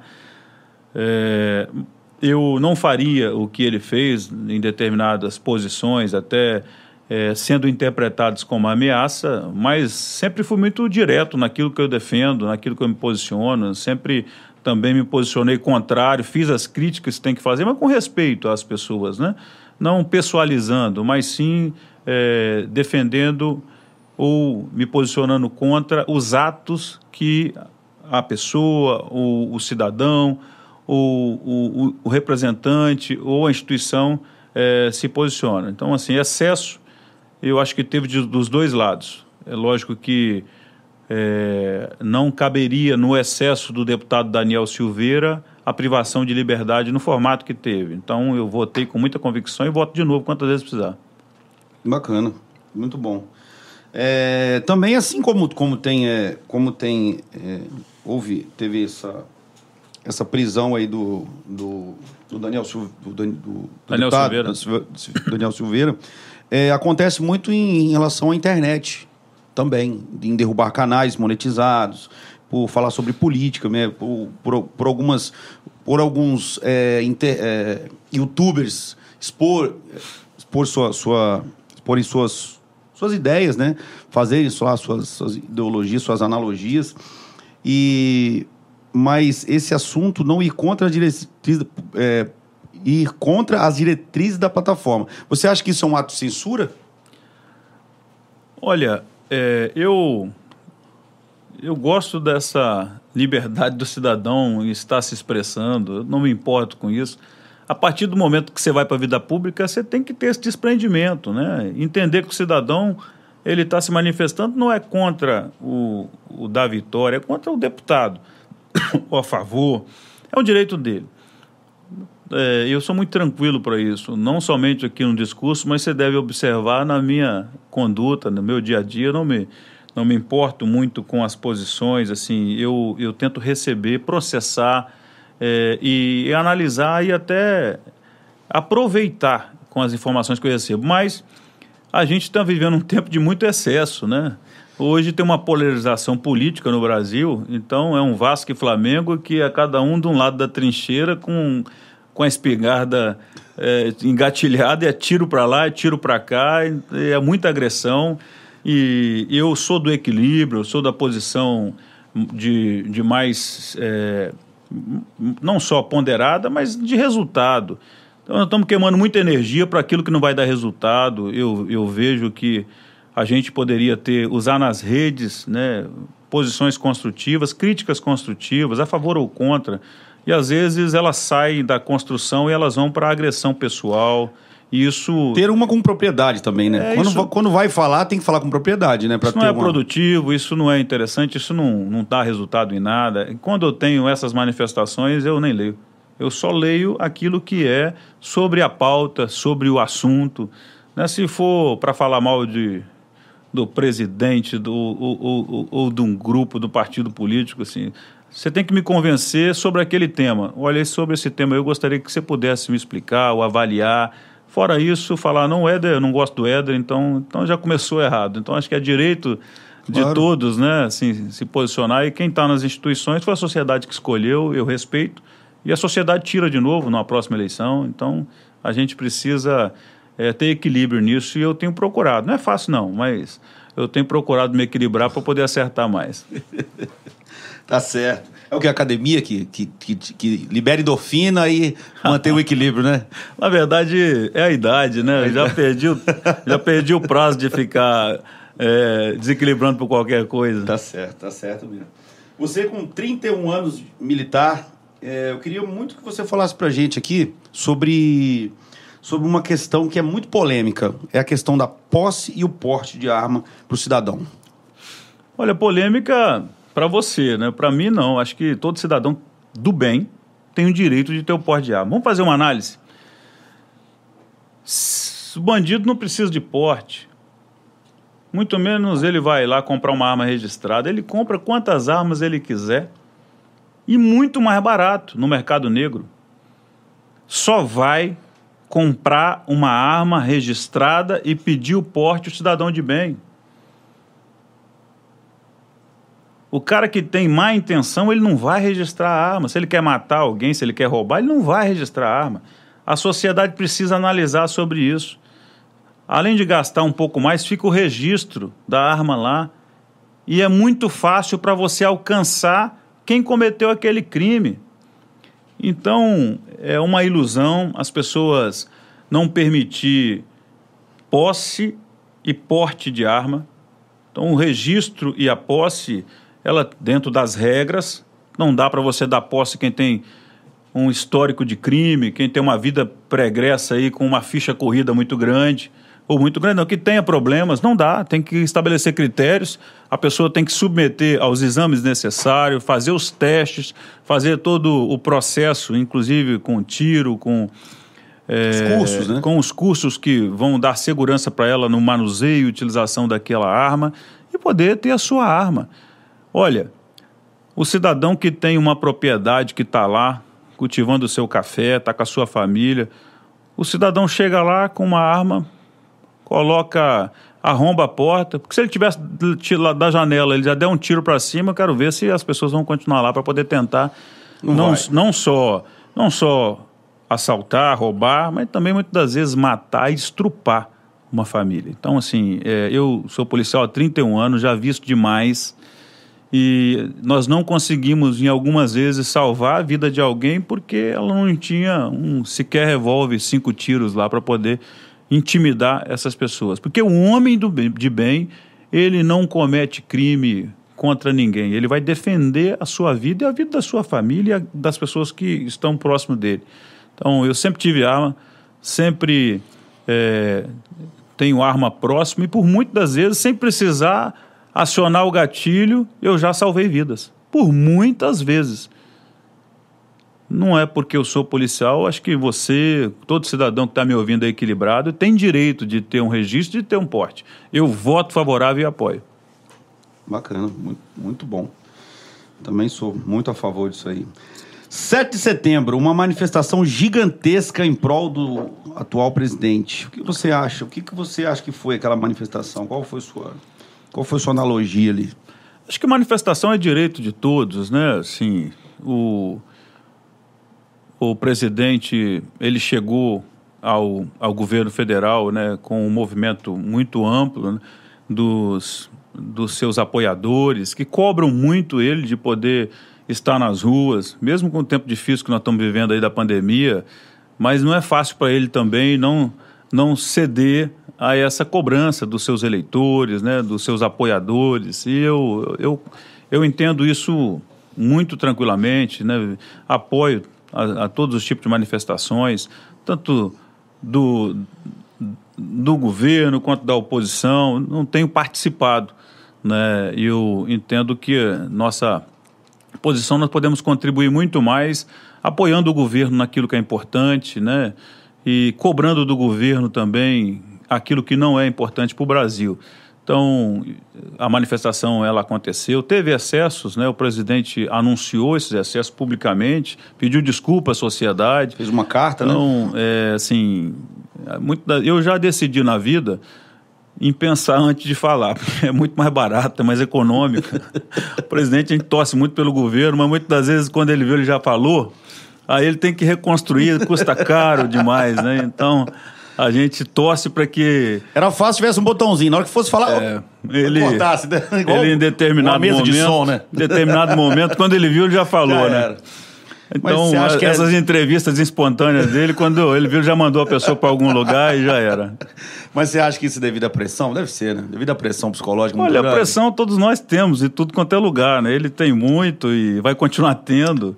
Eu, eu me lembro que quando eu atuava na polícia, eu achava que eu tinha muito problema. Depois eu virei deputado no primeiro mandato, já tinha muita gente fazendo uma crítica minha, mas em, em, em um espaço mais amplo. Depois, no, no terceiro mandato, agora eu recebo crítica até do Brasil, mas é muito pouco. Eu queria receber crítica igual o presidente da República, sinal que você vai crescer muito mais. É então, então é direito dele assim, mas ele tem que ter o um equilíbrio. Ele escolheu ser presidente da República ali, ele perde o direito de ficar se posicionando enquanto cidadão. Eu não tenho mais esse direito, né? Já falei aqui nessa entrevista, ele perde esse direito de enquanto cidadão e tem que se posicionar enquanto o nosso presidente. Eu votei nele, né? Votei nele, apoio o governo, torço para que ele possa fazer um, um bom governo e torço para que ele seja um presidente equilibrado. O Brasil é muito muito rico, nós temos uma extensão geográfica, como já falei aqui, muito grande. Tem muita gente querendo investir no Brasil, mas ninguém vem para o Brasil numa estabilidade política. Ninguém vem para o Brasil se não tiver uma segurança. E quem conduz o, o, o, o governo é o principal ator para dar, um, dar uma segurança para isso. Tomara que nessa manifestação que ele fez, ele já coloque toda essa energia, que ele tem muita, para poder avançar e fazer o Brasil girar. Porque problema assim, se a gente for dar dar espaço para crítica mesmo e rebater isso, nós vamos ficar não brigando vive não, né? Tempo. Não vive não, né? Ficar brigando por muito tempo. E você acredita numa terceira via aí? Olha, esse é um negócio que quando você descobrir, você me responde. eu não tenho essa percepção, assim, o Brasil está polarizado, tem muita gente tentando viabilizar uma terceira via, uma nova via, uma alternativa, é, direito de todos. Mas eleição é um negócio que é uma eternidade, né? Temos um ano ainda para a eleição. O presidente da República, dois meses antes da eleição, ele não figurava entre os, os, os primeiros colocados e virou presidente da República, né? Então... É sempre uma incógnita. É, né? sempre uma incógnita. A gente é, sabe que dois grupos políticos se posicionam muito forte aí, né? E atacando muito.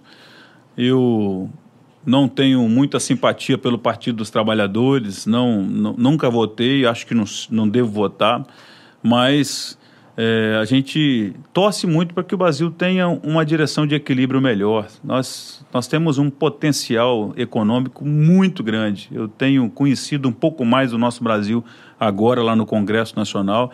E eu torço para que os meus filhos, os seus, os filhos dos nossos capixabas, dos nossos brasileiros, possam usufruir melhor desse potencial que nós temos. Tem muita coisa para fazer. Fizemos a reforma da Previdência, tem a reforma administrativa para poder fazer.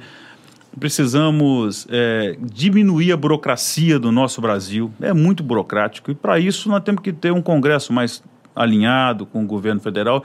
E ser só consegue isso respeitando as posições, dialogando. Não tem nada mais poderoso do que o diálogo para a resolução dos conflitos. Tudo se, tiver, se resolve na conversa. Se tiver, eu não conheço.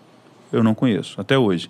E a gente tem que ter esse equilíbrio, paciência. Então, assim, eu torço para que a, as próximas eleições não sejam o que estão anunciado aí, muito conflito. Né? Eu torço para que seja uma eleição em que o cidadão possa conhecer, possa debater, mas possa, assim, é, chegar a um, a, uma, a um resultado com uma segurança melhor para o Brasil.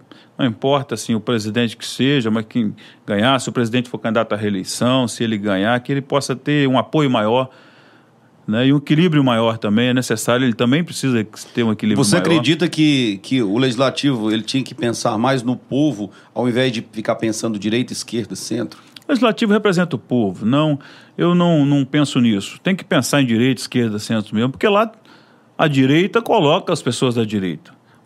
Da, da esquerda coloca as pessoas da esquerda. Ali é uma parcela da sociedade de cada um. Né? É isso que é o parlamento. Gosta você ou não goste. Lá vai ter o Vasco, Flamengo, Botafogo, Fluminense. Né? Cada um com seu esforço maior para colocar os seus representantes. Isso é democracia, isso é o Estado democrático. Né? O cidadão, muitas das vezes você vê um parlamentar lá fazendo uma defesa que você fica daqui indignado. Mas ele está representando uma parcela da sociedade, um segmento. A gente tem que respeitar. Por muitas das vezes eu falo, por que, que esse cara está defendendo isso? Mas é porque é, ele foi eleito por esse público. Né?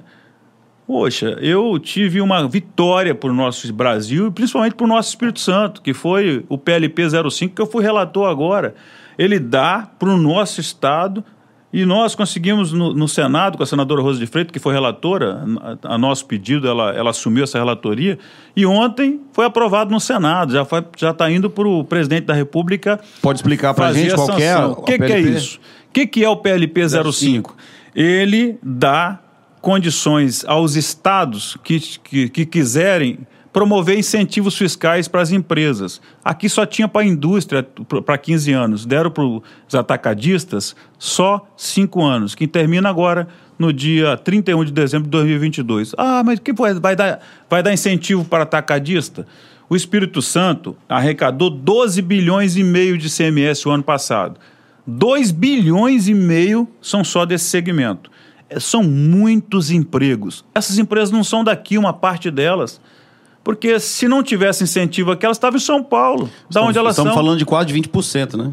Elas estariam em São Paulo, porque lá tem logística, tem porto, tem aeroporto, tem rodovia melhor. Então, esse passivo que o governo federal tem com os estados menores, nós precisamos manter aqui. Eu fui relator desse processo. Olha, me deu trabalho. Porque São Paulo era contra. Eu tive que fazer um exercício muito grande. Aí eu tive que conversar com um movimento contrário. Mas é direito deles. Os parlamentares de São Paulo não podem defender o Espírito Santo, o Acre, o Amapá, tem que defender São Paulo. Mas o exercício do diálogo fez com que eu conseguisse convencer e muitos de São Paulo votaram a favor. E eu, me xingaram logo no início, mandaram para alguns lugares. Foi seis meses aquele projeto sendo retirado de pauta, pedido vista. Você tem que ter muita paciência, muito equilíbrio, mas está aí. Está aí para você, Capixaba. Nós conseguimos aprovar, senão o Espírito Santo ia perder muita receita, muito dinheiro e muito emprego. E foi um belo exercício. Por isso, assim, eu só posso falar daquilo que eu faço. Muitas das vezes eu, eu, eu toco a vida com paciência, com cautela, com prudência e faz muito bem para a saúde, né? Você gasta menos energia para frente. Por isso que. Queima menos fosfato. Eu né? torço para o Brasil, torço para o governo federal para ter resultado, e por isso que eu falo que o presidente ele dá uma pensadinha antes de se posicionar, a gente tem a vida melhor aqui no Brasil. PEC 135/19, que vem sendo discutido né, desde 2019, a proposta que é instituir o voto impresso auditável a partir das eleições de 2022. Essa aí já ficou para trás. Já? É, foi, eu recebia mais de duas mil mensagens por dia para votar no voto auditável. Eu votei a favor. Para mim, quanto mais segurança tiver, melhor. É um tema que polemizou muito, né? As pessoas não não te procuravam para poder tratar de, de discussões de desenvolvimento do Brasil, de determinado ponto, só no voto auditável. Mas a maioria votou contra e precisava de um quantitativo de votos para continuar tramitando para ir para o Senado, então já, já ficou para trás. Mas eu, eu não posso falar que nós tivemos fraude no Brasil em, em eleições, porque eu tive quatro eleições que eu ganhei as eleições. Como é que eu vou falar que teve fraude? Então, assim, eu seria um, um, um suspeito. Mas toda segurança a mais, ela é importante, né, para que nós possamos ter para o nosso brasileiro aí a tranquilidade do seu voto e da escolha do seu representante. Mas quem manda é a maioria, quem manda é o Congresso no seu todo. Eu faço parte no Congresso com um voto, votei favorável ao voto auditável, mas perdemos lá na votação. É. CPI do Covid, o que, que você me diz? Fala pra gente, qual a sua opinião sobre a... O que, que você acha? O, é, tudo que você liga hoje em relacionado à política, hoje é o nosso tema atual, CPI do, do Covid. É, a pauta do... a superfície do momento do, é. do Brasil é, é a, CPI do Covid. Quem torce contra o governo, quem torce a favor do governo, e fica esse Vasco e Flamengo que vocês Exatamente. estão acompanhando. É, em determinado momento, eu acho que é muita energia queimada. Em determinado momento, é, acho importante que alguns assuntos possam ser esclarecidos, né? E muitos foram esclarecidos lá. O governo é, federal, que é o alvo maior em relação a essa CPI do Covid, sobressaiu, né? Em, determinadas determinadas é, indagações com alguns agentes, em, em outras, né? Gerou-se dúvida Acho que toda discussão que possa transparecer uma dúvida, ela é importante. É, lógico que dentro de um parlamento, muitas das vezes, né, tem posições políticas que sobressaem, e é um direito do, do parlamento, é um direito do Senado, que foi revalidado também pelo Supremo Tribunal Federal, eu decido na minha vida respeitar isso. É, bom seria se nós não estivéssemos passando por isso, porque são muita energia desprendida, né, com tanta coisa para fazer para o Brasil, eu acho que nós poderíamos estar canalizando essas energias em alguma coisa que desse resultado. Enfim, é, tem prazo, são 90 dias, por mais 90, encerra agora, e o resultado disso vai ser entregue, e eu acredito que nós vamos ter energia para colocar aí em, nas pautas importantes para o nosso país. Você acredita que a principal preocupação hoje do Brasil, né, da, do Legislativo, em relação ao Brasil, é a pandemia e a economia? A pandemia é um enfrentamento diário e que está ali na superfície, né, na pauta do dia. Então, esse não tem outra mais importante. Nós temos que cuidar disso, porque são vidas. Se a gente não tiver aqui nesse mundo, não tem o que discutir. Então, Depois, essa, em segundo lugar, vem a economia? Essa é a prioridade. A economia, ela, ela é vital para a vida de um país. Então, nós precisamos ter responsabilidades e, e, poder conduzir o nosso Brasil de forma responsável, né? de forma em que realmente nós possamos apresentar todas essas. É, esse potencial que nós temos e fazer com que a, no, a, economia gire. A economia depende de vários fatores, né? não só é, daquilo que nós temos de produtos, né? de commodities, de potenciais é, agrícolas, como já aqui citado, mas também de estabilidade política, de estabilidade econômica. E, e isso dá resultado nas, nas receitas né, de, cada, de cada instituição, públicas e privadas. Eu, eu vejo que ela é vital, ela é uma da, das pautas prioritárias. Você está plenamente certo aí nessas duas pautas. Bacana. Você que está aí junto com a gente aí, deixa o um joinha aí, se inscreve no canal. As terças e as quintas estamos ao vivo agora. Era só na terça, né? Agora estamos nas quintas também, viu? E de vez em quando tem uns podcasts, o um pod Edercast extra ainda aí. Obrigado aí pela, pela sua audiência, pelo carinho. Estou recebendo aqui deputado federal Josias da Vitória. E como eu já falei aí, A gente tem sempre a participação do internauta junto com a gente e tem uma pergunta do internauta aqui. Considerando que a possibilidade do Bolsonaro se filiar ao PP, como ficaria o apoio do governo federal ao candidato do a governador do Espírito Santo, tendo em vista que as lideranças do PP do estado já declararam apoio ao Casagrande?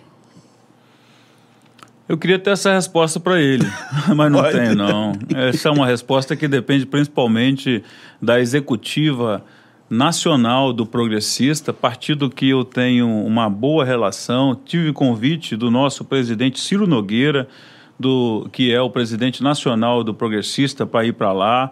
Tive convite de todos os membros do Progressista, inclusive do deputado Arthur Lira, que é um amigo que eu conquistei na vida, é, para que eu possa estar afiliado lá. E é um, uma decisão que o presidente tem anunciado ir para lá, direito dele, se o Ciro permitir, se a equipe permitir. E ainda, como eu falei agora há pouco, até o ano que vem é uma eternidade.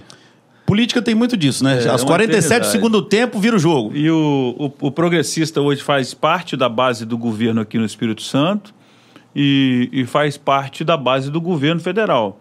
O progressista lá na região do Nordeste, uma grande parte dele é vinculado ao PT, Partido dos Trabalhadores. Para você ter uma noção, o, o governador da Bahia é do PT, o vice é do progressista. Então isso aí é um samba do crioulo doido, que essa resposta, assim, tem que pedir ajuda aos universitários, eu não tenho ela não. Caraca, é um negócio muito. Tá vendo, gente? Olha, política, como diz o outro, né? Não é, é cada um com o seu dom, não tem jeito. Tá vendo? Eu tô aqui dando uma de entrevistador aqui, trazendo notícias para vocês todas terças, quintas, de vez em quando. Trago uns, um- umas, umas autarquias dessa, igual nosso deputado federal aqui, para explicar algumas coisas. E realmente, e às vezes nem ele tem a resposta, né, né Josias? Nem, Ah, não, eu decidi na vida ser sincero. Essa aí, Às vezes nem o próprio. Essa aí eu vou responder o ano tem- que vem. Desse jeito. só depois que isso se desenhar. Reforma tributária. Que pé que nós estamos? Pode falar pra gente aí? Qual a expectativa? Eu acho que não estou em pé nenhum. A reforma Essa tributária. briga de. É, é briga de. Nossa Senhora. PEC 32. É, ah, não, PEC 32 da reforma administrativa. A PEC 45 da, da reforma tributária, ela foi protocolizada pelo Baleia Rossi de São Paulo, um deputado lá, que eu fui vice-presidente da comissão. Fizemos debate a nível de Brasil, em vários lugares, aqui no Espírito Santo, um grande debate. E nós temos a PEC 110 que está mais avançada. Inclusive foi apresentado o relatório né, pelo senador relator agora, que ela unifica os impostos federais, PIS, COFINS, eh, não retirou os impostos federais, que seria o PIS, COFINS eh, e IPI, e tem anunciado fazer uma unificação de cobrança de CMS. Nós, para quem não sabe e está nos assistindo, é bom que possa buscar essa informação. Nos últimos 10 anos foram criadas 390 mil regras de tributos no Brasil. Isso é um emaranhado de regra que contador nenhum especialista consegue ter isso tudo na cabeça. Só o Brasil tem isso. Nenhum outro país, nem de longe, tem essa questão de, tanta, de tanto conflito tributário assim. No, nós temos os impostos federais, já falei aqui do PIS, COFINS e IPI. Tem o ICMS, que é o, que é o imposto mais importante dos estados. Estadual. E o ISS, que é o imposto importante, mais importante dos municípios. Você que já viveu muito nos Estados Unidos, lá é um imposto só Imposto só. sobre o consumo. É o, lá é o IVA, o IVA. Aqui seria o IVA ou o IBS, que dá o resultado é o mesmo. Imposto sobre bens e serviços, imposto. é, No caso, no caso, valores agregados. é, no caso, cada estado tem o seu percentual. exatamente. Então, se, fosse, se for um imposto só, que você cria um, um percentual sobre aquele consumo, sobre aquele produto, seria muito mais fácil para o nosso Brasil. É lógico que tem que ter uma transição, um lapso temporal, para que você implemente isso e não caia a receita do Acre, do Amapá, do Espírito Santo. Determinados estados podem perder muito em determinado momento e alguns municípios também. O- a União compensaria isso né, se tivesse tendo receita a mais e tendo uma transição de, de 10, 15, 20, até 30 anos. Mas vai dar para a vida do brasileiro uma facilidade muito maior. Essa é a proposta que transitava, tanto nas duas PECs lá no, no, no- no Senado. O momento político que nós estamos vivendo, essa instabilidade, não deu, e também a pandemia, que, a, que em 2020 a gente tinha uma, uma energia muito favorável para votar uma dessas propostas que o governo federal também já estava simpatizando, mas não tivemos a, a condição né, política, da saúde também para poder votar isso. Nós estamos no final do ano do, do, do período legislativo. Temos um, um, ano e meio, um ano e, três meses para acabar essa legislatura, mas o ano que vem é um ano eleitoral. Então, todas essas condicionantes aí pode dificultar a gente ter uma reforma tributária ao alcance do que o cidadão brasileiro precisa. Pode ter uma reformazinha, um, unificar um determinado imposto ali, mas o que nós precisávamos mesmo era uma reforma ampla. Fazer um imposto só, como a maioria dos países é um imposto só. É isso que o Brasil precisa. Você tem que ficar calculando imposto para lá e para cá, uma guerra fiscal de um estado para outro. Aí um, um nós temos uma cobra um maior. X, o outro cobra Y. De ICMS, aí vai. Aí tem uma guerra fiscal, é uma, é uma disputa muito grande. Brasil tem que passar pela reforma tributária. Bacana. Três anos coordenando a bancada capixaba no Congresso Nacional. O que, que você acha que você, na sua concepção, assim, uma das maiores conquistas? A unidade da bancada. Né? As ações que nós conquistamos. A unificação. Para o nosso Estado só se deu por conta da unidade da bancada. Você tem aqui a conquista do Salgema, que foi para a praça. Você tem aqui a duplicação da, da nossa 262. Vocês devem ter acompanhado que a 101 ficava rastejando, e inclusive nós estamos conseguindo agora a liberação do IBAMA para fazer o trecho norte, se a bancada não se posicionasse juntos.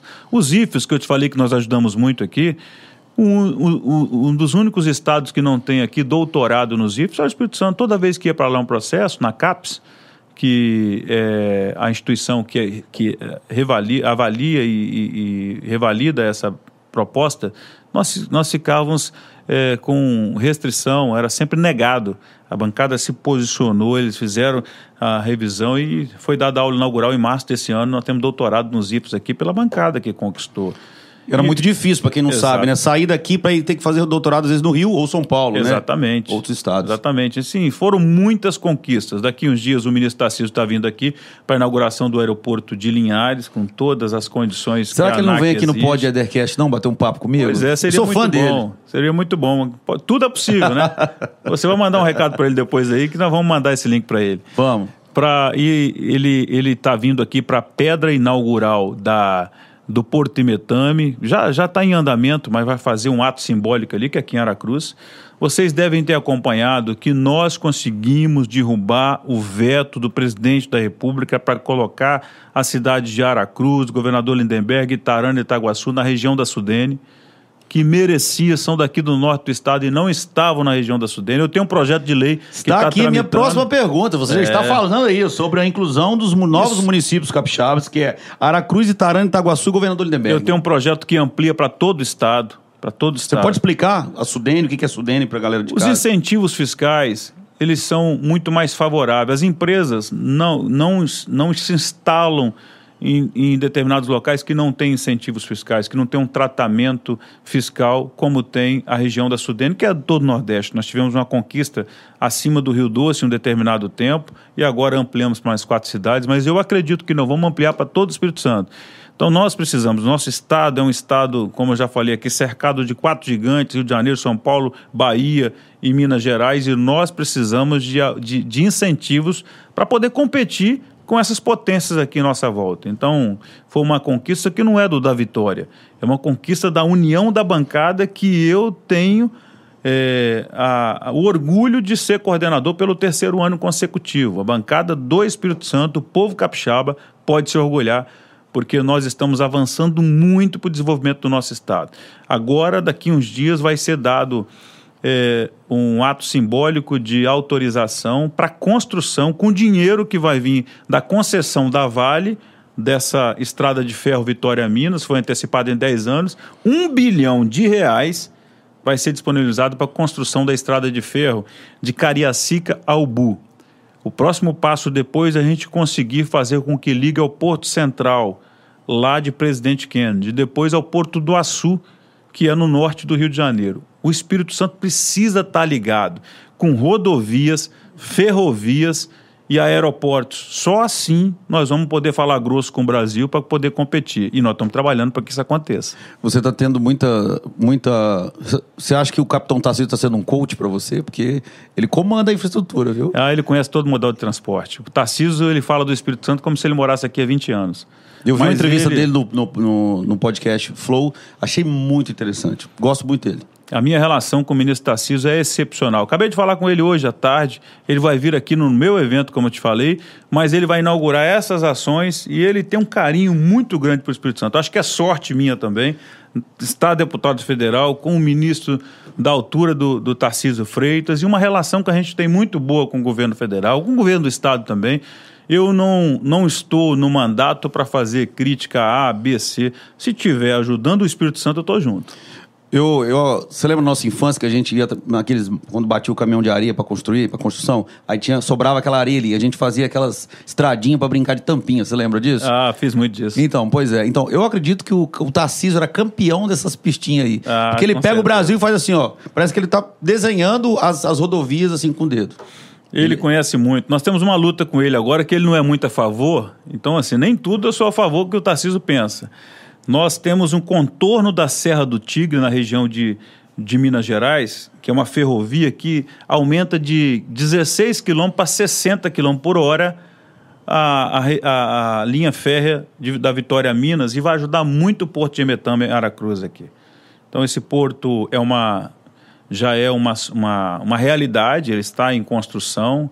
Né? O, o, o presidente Ettore Cavalieri é uma, um, um empresário né, de vanguarda, que pensa muito grande. Ele pensou esse porto né, com a sua empresa, ele se organizou, fez o projeto, foi aprovado e a bancada federal ajudou muito da celeridade a esse processo para que a gente pudesse ter mais um porto aqui para o nosso estado. Quando, quando a gente anunciou que traria um deputado federal, Josias da Vitória, aqui no nosso Pod Edercast, é, surgiram vários, várias conversas, assim, várias especulações, as pessoas perguntam e eu, é, eu sou aquele, eu sou a voz do, do, meu público, né? Do público do Pod Edercast, que está bem assistido, graças a você que está aí. Se inscreve no canal, ativa o sininho aí, viu? Estou aqui com ele. Deputado Josias da Vitória, meu amigo, né? Quase parente da família, né? Até porque a tia Delza é casado com o irmão da mamãe, então é quase é tudo da família, gente. Então é o seguinte: é, o deputado da Vitória está mais presente em Colatina como federal do que estadual. Me perguntaram isso. Você acredita que nos outros anos, como estadual, não esteve tão presente Colatina quanto federal? Você pode explicar assim?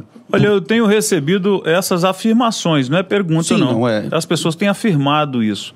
Na verdade, presença física é muito mais difícil, porque eu tenho que estar em Brasília, é. tenho que estar em Vitória e, e tem que eu moro aqui, né? É. É, e às vezes eu não consigo estar ao mesmo tempo, mas eu acho que eu acredito que as pessoas têm acompanhado muito mais o nosso trabalho agora. Eu tive um tempo de representatividade muito difícil, né? Que eu era oposição ao governador passado lá na Assembleia e você ficava vezes, de mãos atadas. Muitas das vezes não tem as suas ações sendo acompanhadas. É, enquanto coordenador da bancada, o resultado do Espírito Santo é muito percebido pelos capixabas. E você ajudando o Estado, o país, como nós estamos ajudando, alcança todos os municípios, cada um cidadão. Eu te falei do PLP 05, que foi uma grande conquista, ele vai para a vida de todo cidadão. Se você não tiver essas vitórias de portos, aeroportos, rodovias, apoio na saúde, na educação, recursos que a gente está colocando, que a gente defende no orçamento geral da União, a gente não tem um Estado fortalecido. É, você falou no início aqui sobre emendas parlamentares. emenda parlamentar é muito bom, mas a pessoa fica só pensando na emenda, na patrol que você vai, ter, vai colocar lá, num recurso ali para uma entidade filantrópica, mas não é isso que vai melhorar o Estado. Não é isso que vai dar independência do Espírito Santo. O que vai dar independência é você garantir regras que ele possa ter receita, gerar renda e gerar, consequentemente, empregos. Então, dentro dessa linha de atuação nossa, da bancada, que tem sido reconhecido, você gosta do Tarcísio, né? Gosto. Se você parar para dar uma analisada nas entrevistas que ele fala do Espírito Santo, ele fala da bancada. E ele fala para o Brasil que ele considera a melhor bancada do Congresso Nacional. Isso é muito orgulho para a gente. Ele e muitos ministros lá, inclusive outros parlamentares de outros estados. Isso para mim é um orgulho mas também nos dá mais responsabilidade para continuar trabalhando e mantendo esse conceito que nós estamos tendo lá. Eu acho que esse reflexo também está aqui nos colatinenses, que têm percebido que um colatinense né, se tornou coordenador da bancada capixaba por três vezes consecutiva. Eu faço parte é, da mesa diretora da nossa Câmara Federal, como presidente do Centro de Estudos e Debates Estratégicos. Tenho, tenho uma relação muito boa com todos os parlamentares de outros estados também. Isso tem ajudado muito a gente trazer os resultados para o nosso estado e entra na vida do colatinense. Então, às vezes, a presença ela, ela é mais forte nos resultados do que a presença física. Vontade minha estar tá aqui todo dia no Colatina, mas não pode. Quem né? vive em Colatina ama Colatina, né? É, quando a gente fala, quando a gente fala de, de sobre Tarcísio, sobre infraestrutura, né, a gente engloba várias coisas, principalmente dentro do nosso estado. É, ele, ele apoia muito a, a situação da infraestrutura privada, em parcerias com empresas privadas. O, o governo não tem dinheiro para tudo. Quem fomenta a economia não é o público, é o privado. Um, uma cidade ela se fortalece com a instalação de uma empresa. Tem cidades que cresceram por conta de uma grande empresa que se instalou lá, por conta é, de um grande empreendimento, de um parque de, é, de, de produção de determinada indústria, por um parque industrial. Então nós precisamos é está próximo daqueles que têm coragem de empreender. Teve um tempo aqui no Brasil, nos governos passados, que a gente estava formando os nossos filhos ou para passar num concurso público ou para ir para os Estados Unidos, para ir para outro país. Você não tinha coragem de montar uma empresa. Tinha expectativa. É, e outra coisa, é uma demagogia. O parlamentar estava lá, ele tinha medo de se posicionar apoiando o empresário, porque era uma defesa intransigente do trabalhador tem que defender o trabalhador, não da vitória. Lógico que tem que defender o trabalhador. Mas se você não tem quem tem coragem de montar uma empresa, aonde você vai ter trabalho? Você tem que defender também quem gera emprego. Dar condições para que a gente tenha empresa aqui no nosso país. Porque as pessoas não estavam dispostas a vir para cá. Foi feita a reforma trabalhista, que foi muito criticada, mas ela foi necessária. Olha quantos postos de emprego. O cidadão, o cidadão passa a ganhar mais quando você tem parque industrial aqui, você tem novos postos de trabalho mais qualificados, que as pessoas se qualificam, em vez de ser um braçal, ele vai ser um supervisor, depois ele vai ser um gerente. Nós precisamos qualificar o nosso pessoal aqui, dar chances das pessoas gerarem emprego com postos de trabalhos e automaticamente você ter o cidadão brasileiro fora desse número que todo mundo conhece. Nós temos 15 milhões de desempregados no Brasil. Então, assim, é, eu fico exercitando com meus quatro filhos para ver o que, que eles pensam, né? Eu torço muito para que eles possam pensar em empreender Quais também. serão as vocações, Exatamente. né? Exatamente. Estão estudando, né? Nós tivemos essa oportunidade de estudar como eles tiveram na, na sua juventude.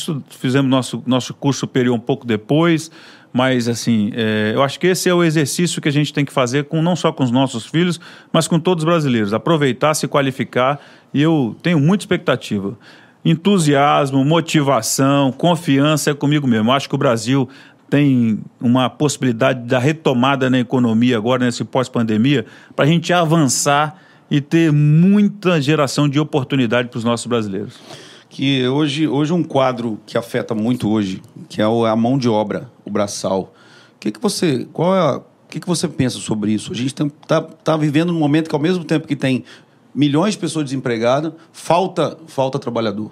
É, nós tivemos um, um tempo aí de, de transferência de recursos do governo federal para a vida das pessoas, em que as pessoas tiveram um aporte com auxílio emergencial e automaticamente também isso supriu necessidade de alguns que declinaram o direito deles né? de estarem de estarem num poste, nos postos de trabalho. Estava conversando com um empresário agora que tem uma grande empresa ali em Baixo Guandu, muitas pessoas foram indenizadas por conta do acidente da Samarco, elas saíram dos postos de trabalho.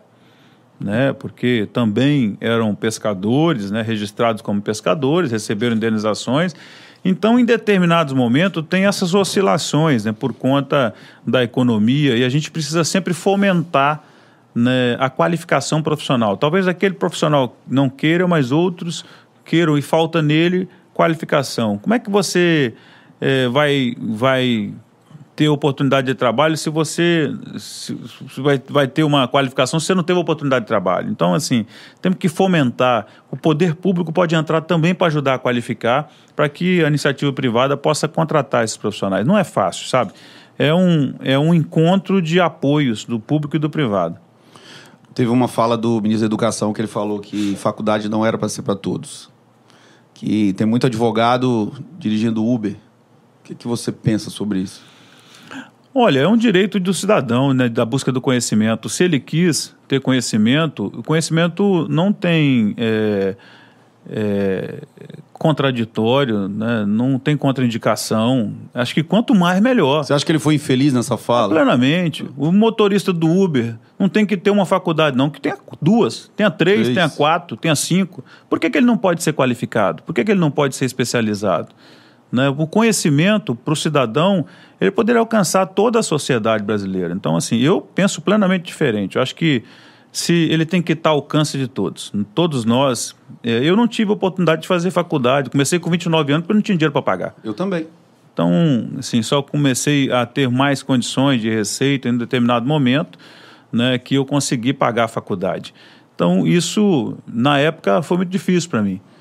E eu penso que se o cidadão puder ter uma, uma faculdade hoje ao alcance dele, ter uma formação, uma graduação, uma qualificação, uma especialização, ele, ele, ele vai se sentir cidadão. O ministro da Educação tem muita coisa para fazer do que fazer uma afirmação dessa. Tá certo. A nossa princesinha do norte, você vive aqui, você aqui é a sua casa. O que temos de projeto para a Colatina? Você pode falar para gente se tem alguma coisa? Que, temos a terceira ponte, que já vi rumores aí, a nossa nova ponte. Olha, Colatina é uma cidade que tem na sua tradição, né, uma história muito bonita, né? E, e nós comemoramos agora aí no aniversário dela. Centenário. De centenário. Então, assim, é, ela merece receber muitos presentes. A terceira ponte de Colatina é uma realidade. Né? O governador nos atendeu, uma solicitação que eu fiz para ele. Por várias vezes ele me perguntou: é uma prioridade para Colatina a terceira ponte? Eu falei: não, a terceira e a quarta. Nós precisamos já de mais, mais duas. Mas é lógico que não tem dinheiro para tudo. E a da Vitória vai ser aonde essa ponte de Colatina? Onde o estudo de mobilidade mostrar. Não tem que ser uma escolha do Pedro, do José, do João. Acho que tem que, tem que ser aonde o estudo de mobilidade, onde for melhor para a cidade, mostrar. O, o, o, o governador é, já, já determinou o DR, licitou o projeto, que já está em execução do, do projeto para que a gente possa. Ele tem conversado com o, governo municipal, com as lideranças é, políticas, empresariais, nos debates. Eu trouxe o Marito aqui, fizemos um diálogo com todas as instituições, instituições empresariais representativas da nossa cidade. E a bancada federal capixaba, nós estamos dispostos também a colocar recursos o governo do estado já tem garantido esses recursos, mas nós vamos ajudar a fazer essa terceira ponte. Então é uma conquista do cidadão capixaba. Colatina merece. E desenvolvimento só vem com infraestrutura, com mobilidade, com modais de transporte. A terceira ponte de Colatina é uma dívida para nós, os nossos colatinenses. E tem a duplicação também da BR-259. No dia 5 de novembro, anotem aí, dia 5 de novembro é a licitação do dinheiro que nós colocamos, a bancada federal capixaba, colocou para contratação do projeto de duplicação de João Neiva até Colatina e três vias de Colatina até Aimorés. Uma obra muito importante, mas é a contratação do projeto. São aproximadamente 5 milhões de reais para contratar esse projeto. E a bancada tem colocado muito recurso nas obras que eu já falei aqui, no contorno do Mestre Álvaro e na rodovia 447, que tem uma perspectiva de acabar no ano 2022 e 2023. A próxima agenda de aporte de recursos da bancada capixaba, independente de quem esteja lá na próxima legislatura, é essa BR-259. Assim, eu estou muito feliz pela, pelos nossos colegas deputados. Eu quero cumprimentar aqui o deputado Foleto também, que é um incentivador é, dessa proposta, mesmo não estando lá, estando como secretário de Agricultura, ele tem conversado com o suplente dele.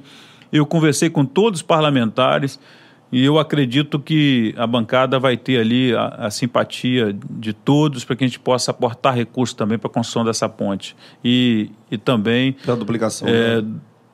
Tocar essa duplicação posteriormente aí com os novos parlamentares. Parabéns aí pelo trabalho, deputado. Obrigado aí mais uma vez. Quero agradecer aí, né? E pelos ter aberto aí uma agenda para fazer um bate-papo. Gostaria de.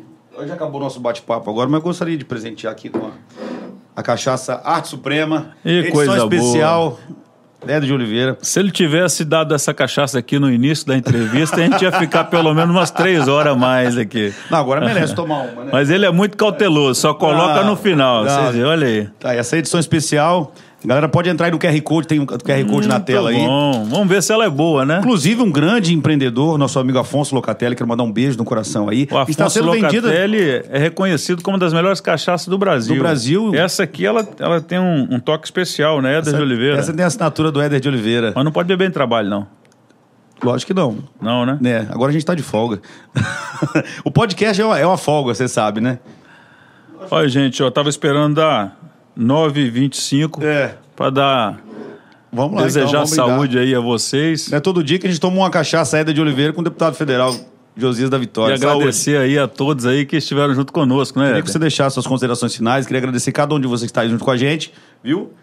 Hum. Agradecer os parceiros. Se você quiser ser um parceiro nosso, sobe aí na tela aí, ó. Tem um número aí, manda um WhatsApp pra gente. Seja um parceiro, ó. Script Center. Isso aqui é para manter nosso canal vivo aqui, ó. Soluções Contábeis. Obrigado aí. Colatina Veículos, One Way Marketing, empresa de marketing.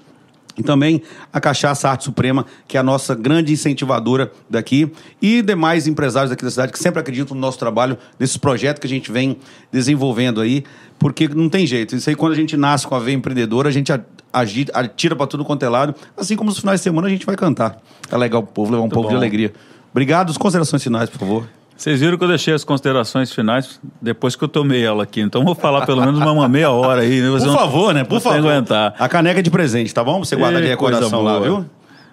Olha aí, Bruno. Aí, ó. Bárbara, Brisa e Brunello. Vai ter que ter sorteio agora, hein? É... Mas na verdade o que eu quero fazer aqui é justiça, é, é parabenizar você. Eu eu sou suspeito porque eu sou um admirador, né? Sou um fã aí do nosso amigo Éder, Pô, que muito obrigado. já levou o nome de Colatina para o Brasil e para o mundo. É talentoso, além de um, um- um cantor de renome, agora também virou entrevistador especialista, né? Já vai, ele está ele tá começando exercitando aqui por algumas figuras que não tem tanta referência, mas já vai receber aqui, como vocês falaram, como vocês ouviram ele falar aí do ministro Tarciso. Mas Éder, você para a gente é uma referência, sua família, sua mãe, né, todo, todo os seus amigos te admiram muito. Ainda bem que você nasceu em Colatina e Com que muito você orgulho, colatinense com muito orgulho. em que você tem criado instrumentos para poder se comunicar com seus fãs, seus amigos, e esse aqui é um dos belos instrumentos que nós temos em Colatina. Parabéns, pode sempre contar comigo, com a minha admiração. Eu tenho certeza que isso é o início de um grande sucesso que você vai ter no nosso Brasil. Obrigado, meu querido, obrigado. É, obrigado pelas palavras, né? Lisonjeado em ouvir uma pessoa também pública, igual você, um parlamentar que roda o Brasil também, o mundo aí, representando a nossa colatina. Muito obrigado por estar do, do nosso lado aqui, a verdade é essa. A gente tem que ser tem que ser coerente também. Ao mesmo jeito que a gente aperta aqui, né? A gente vai, futuca aqui. Aí, da Vitória? Como é que tá aqui? Onde que tá? A gente, é o nosso direito de cidadão. E você acata isso muito bem.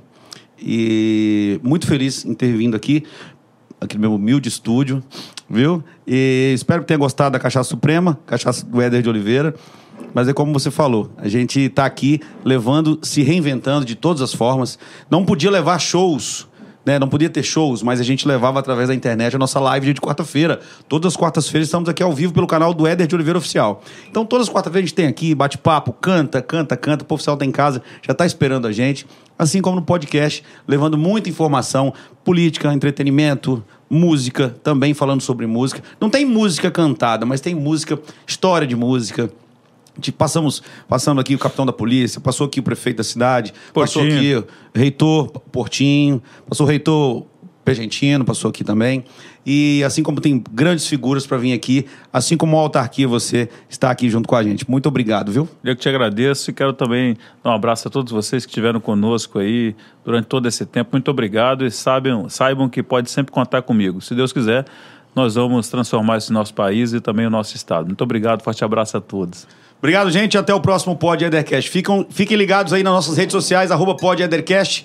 Segue lá, gente, arroba Eder de Oliveira e arroba Deputado da Vitória e acompanhe os grandes projetos aqui. Tá certo? Um grande beijo e até a próxima, se Deus quiser. Fiquem todos com Deus. Tchau, tchau.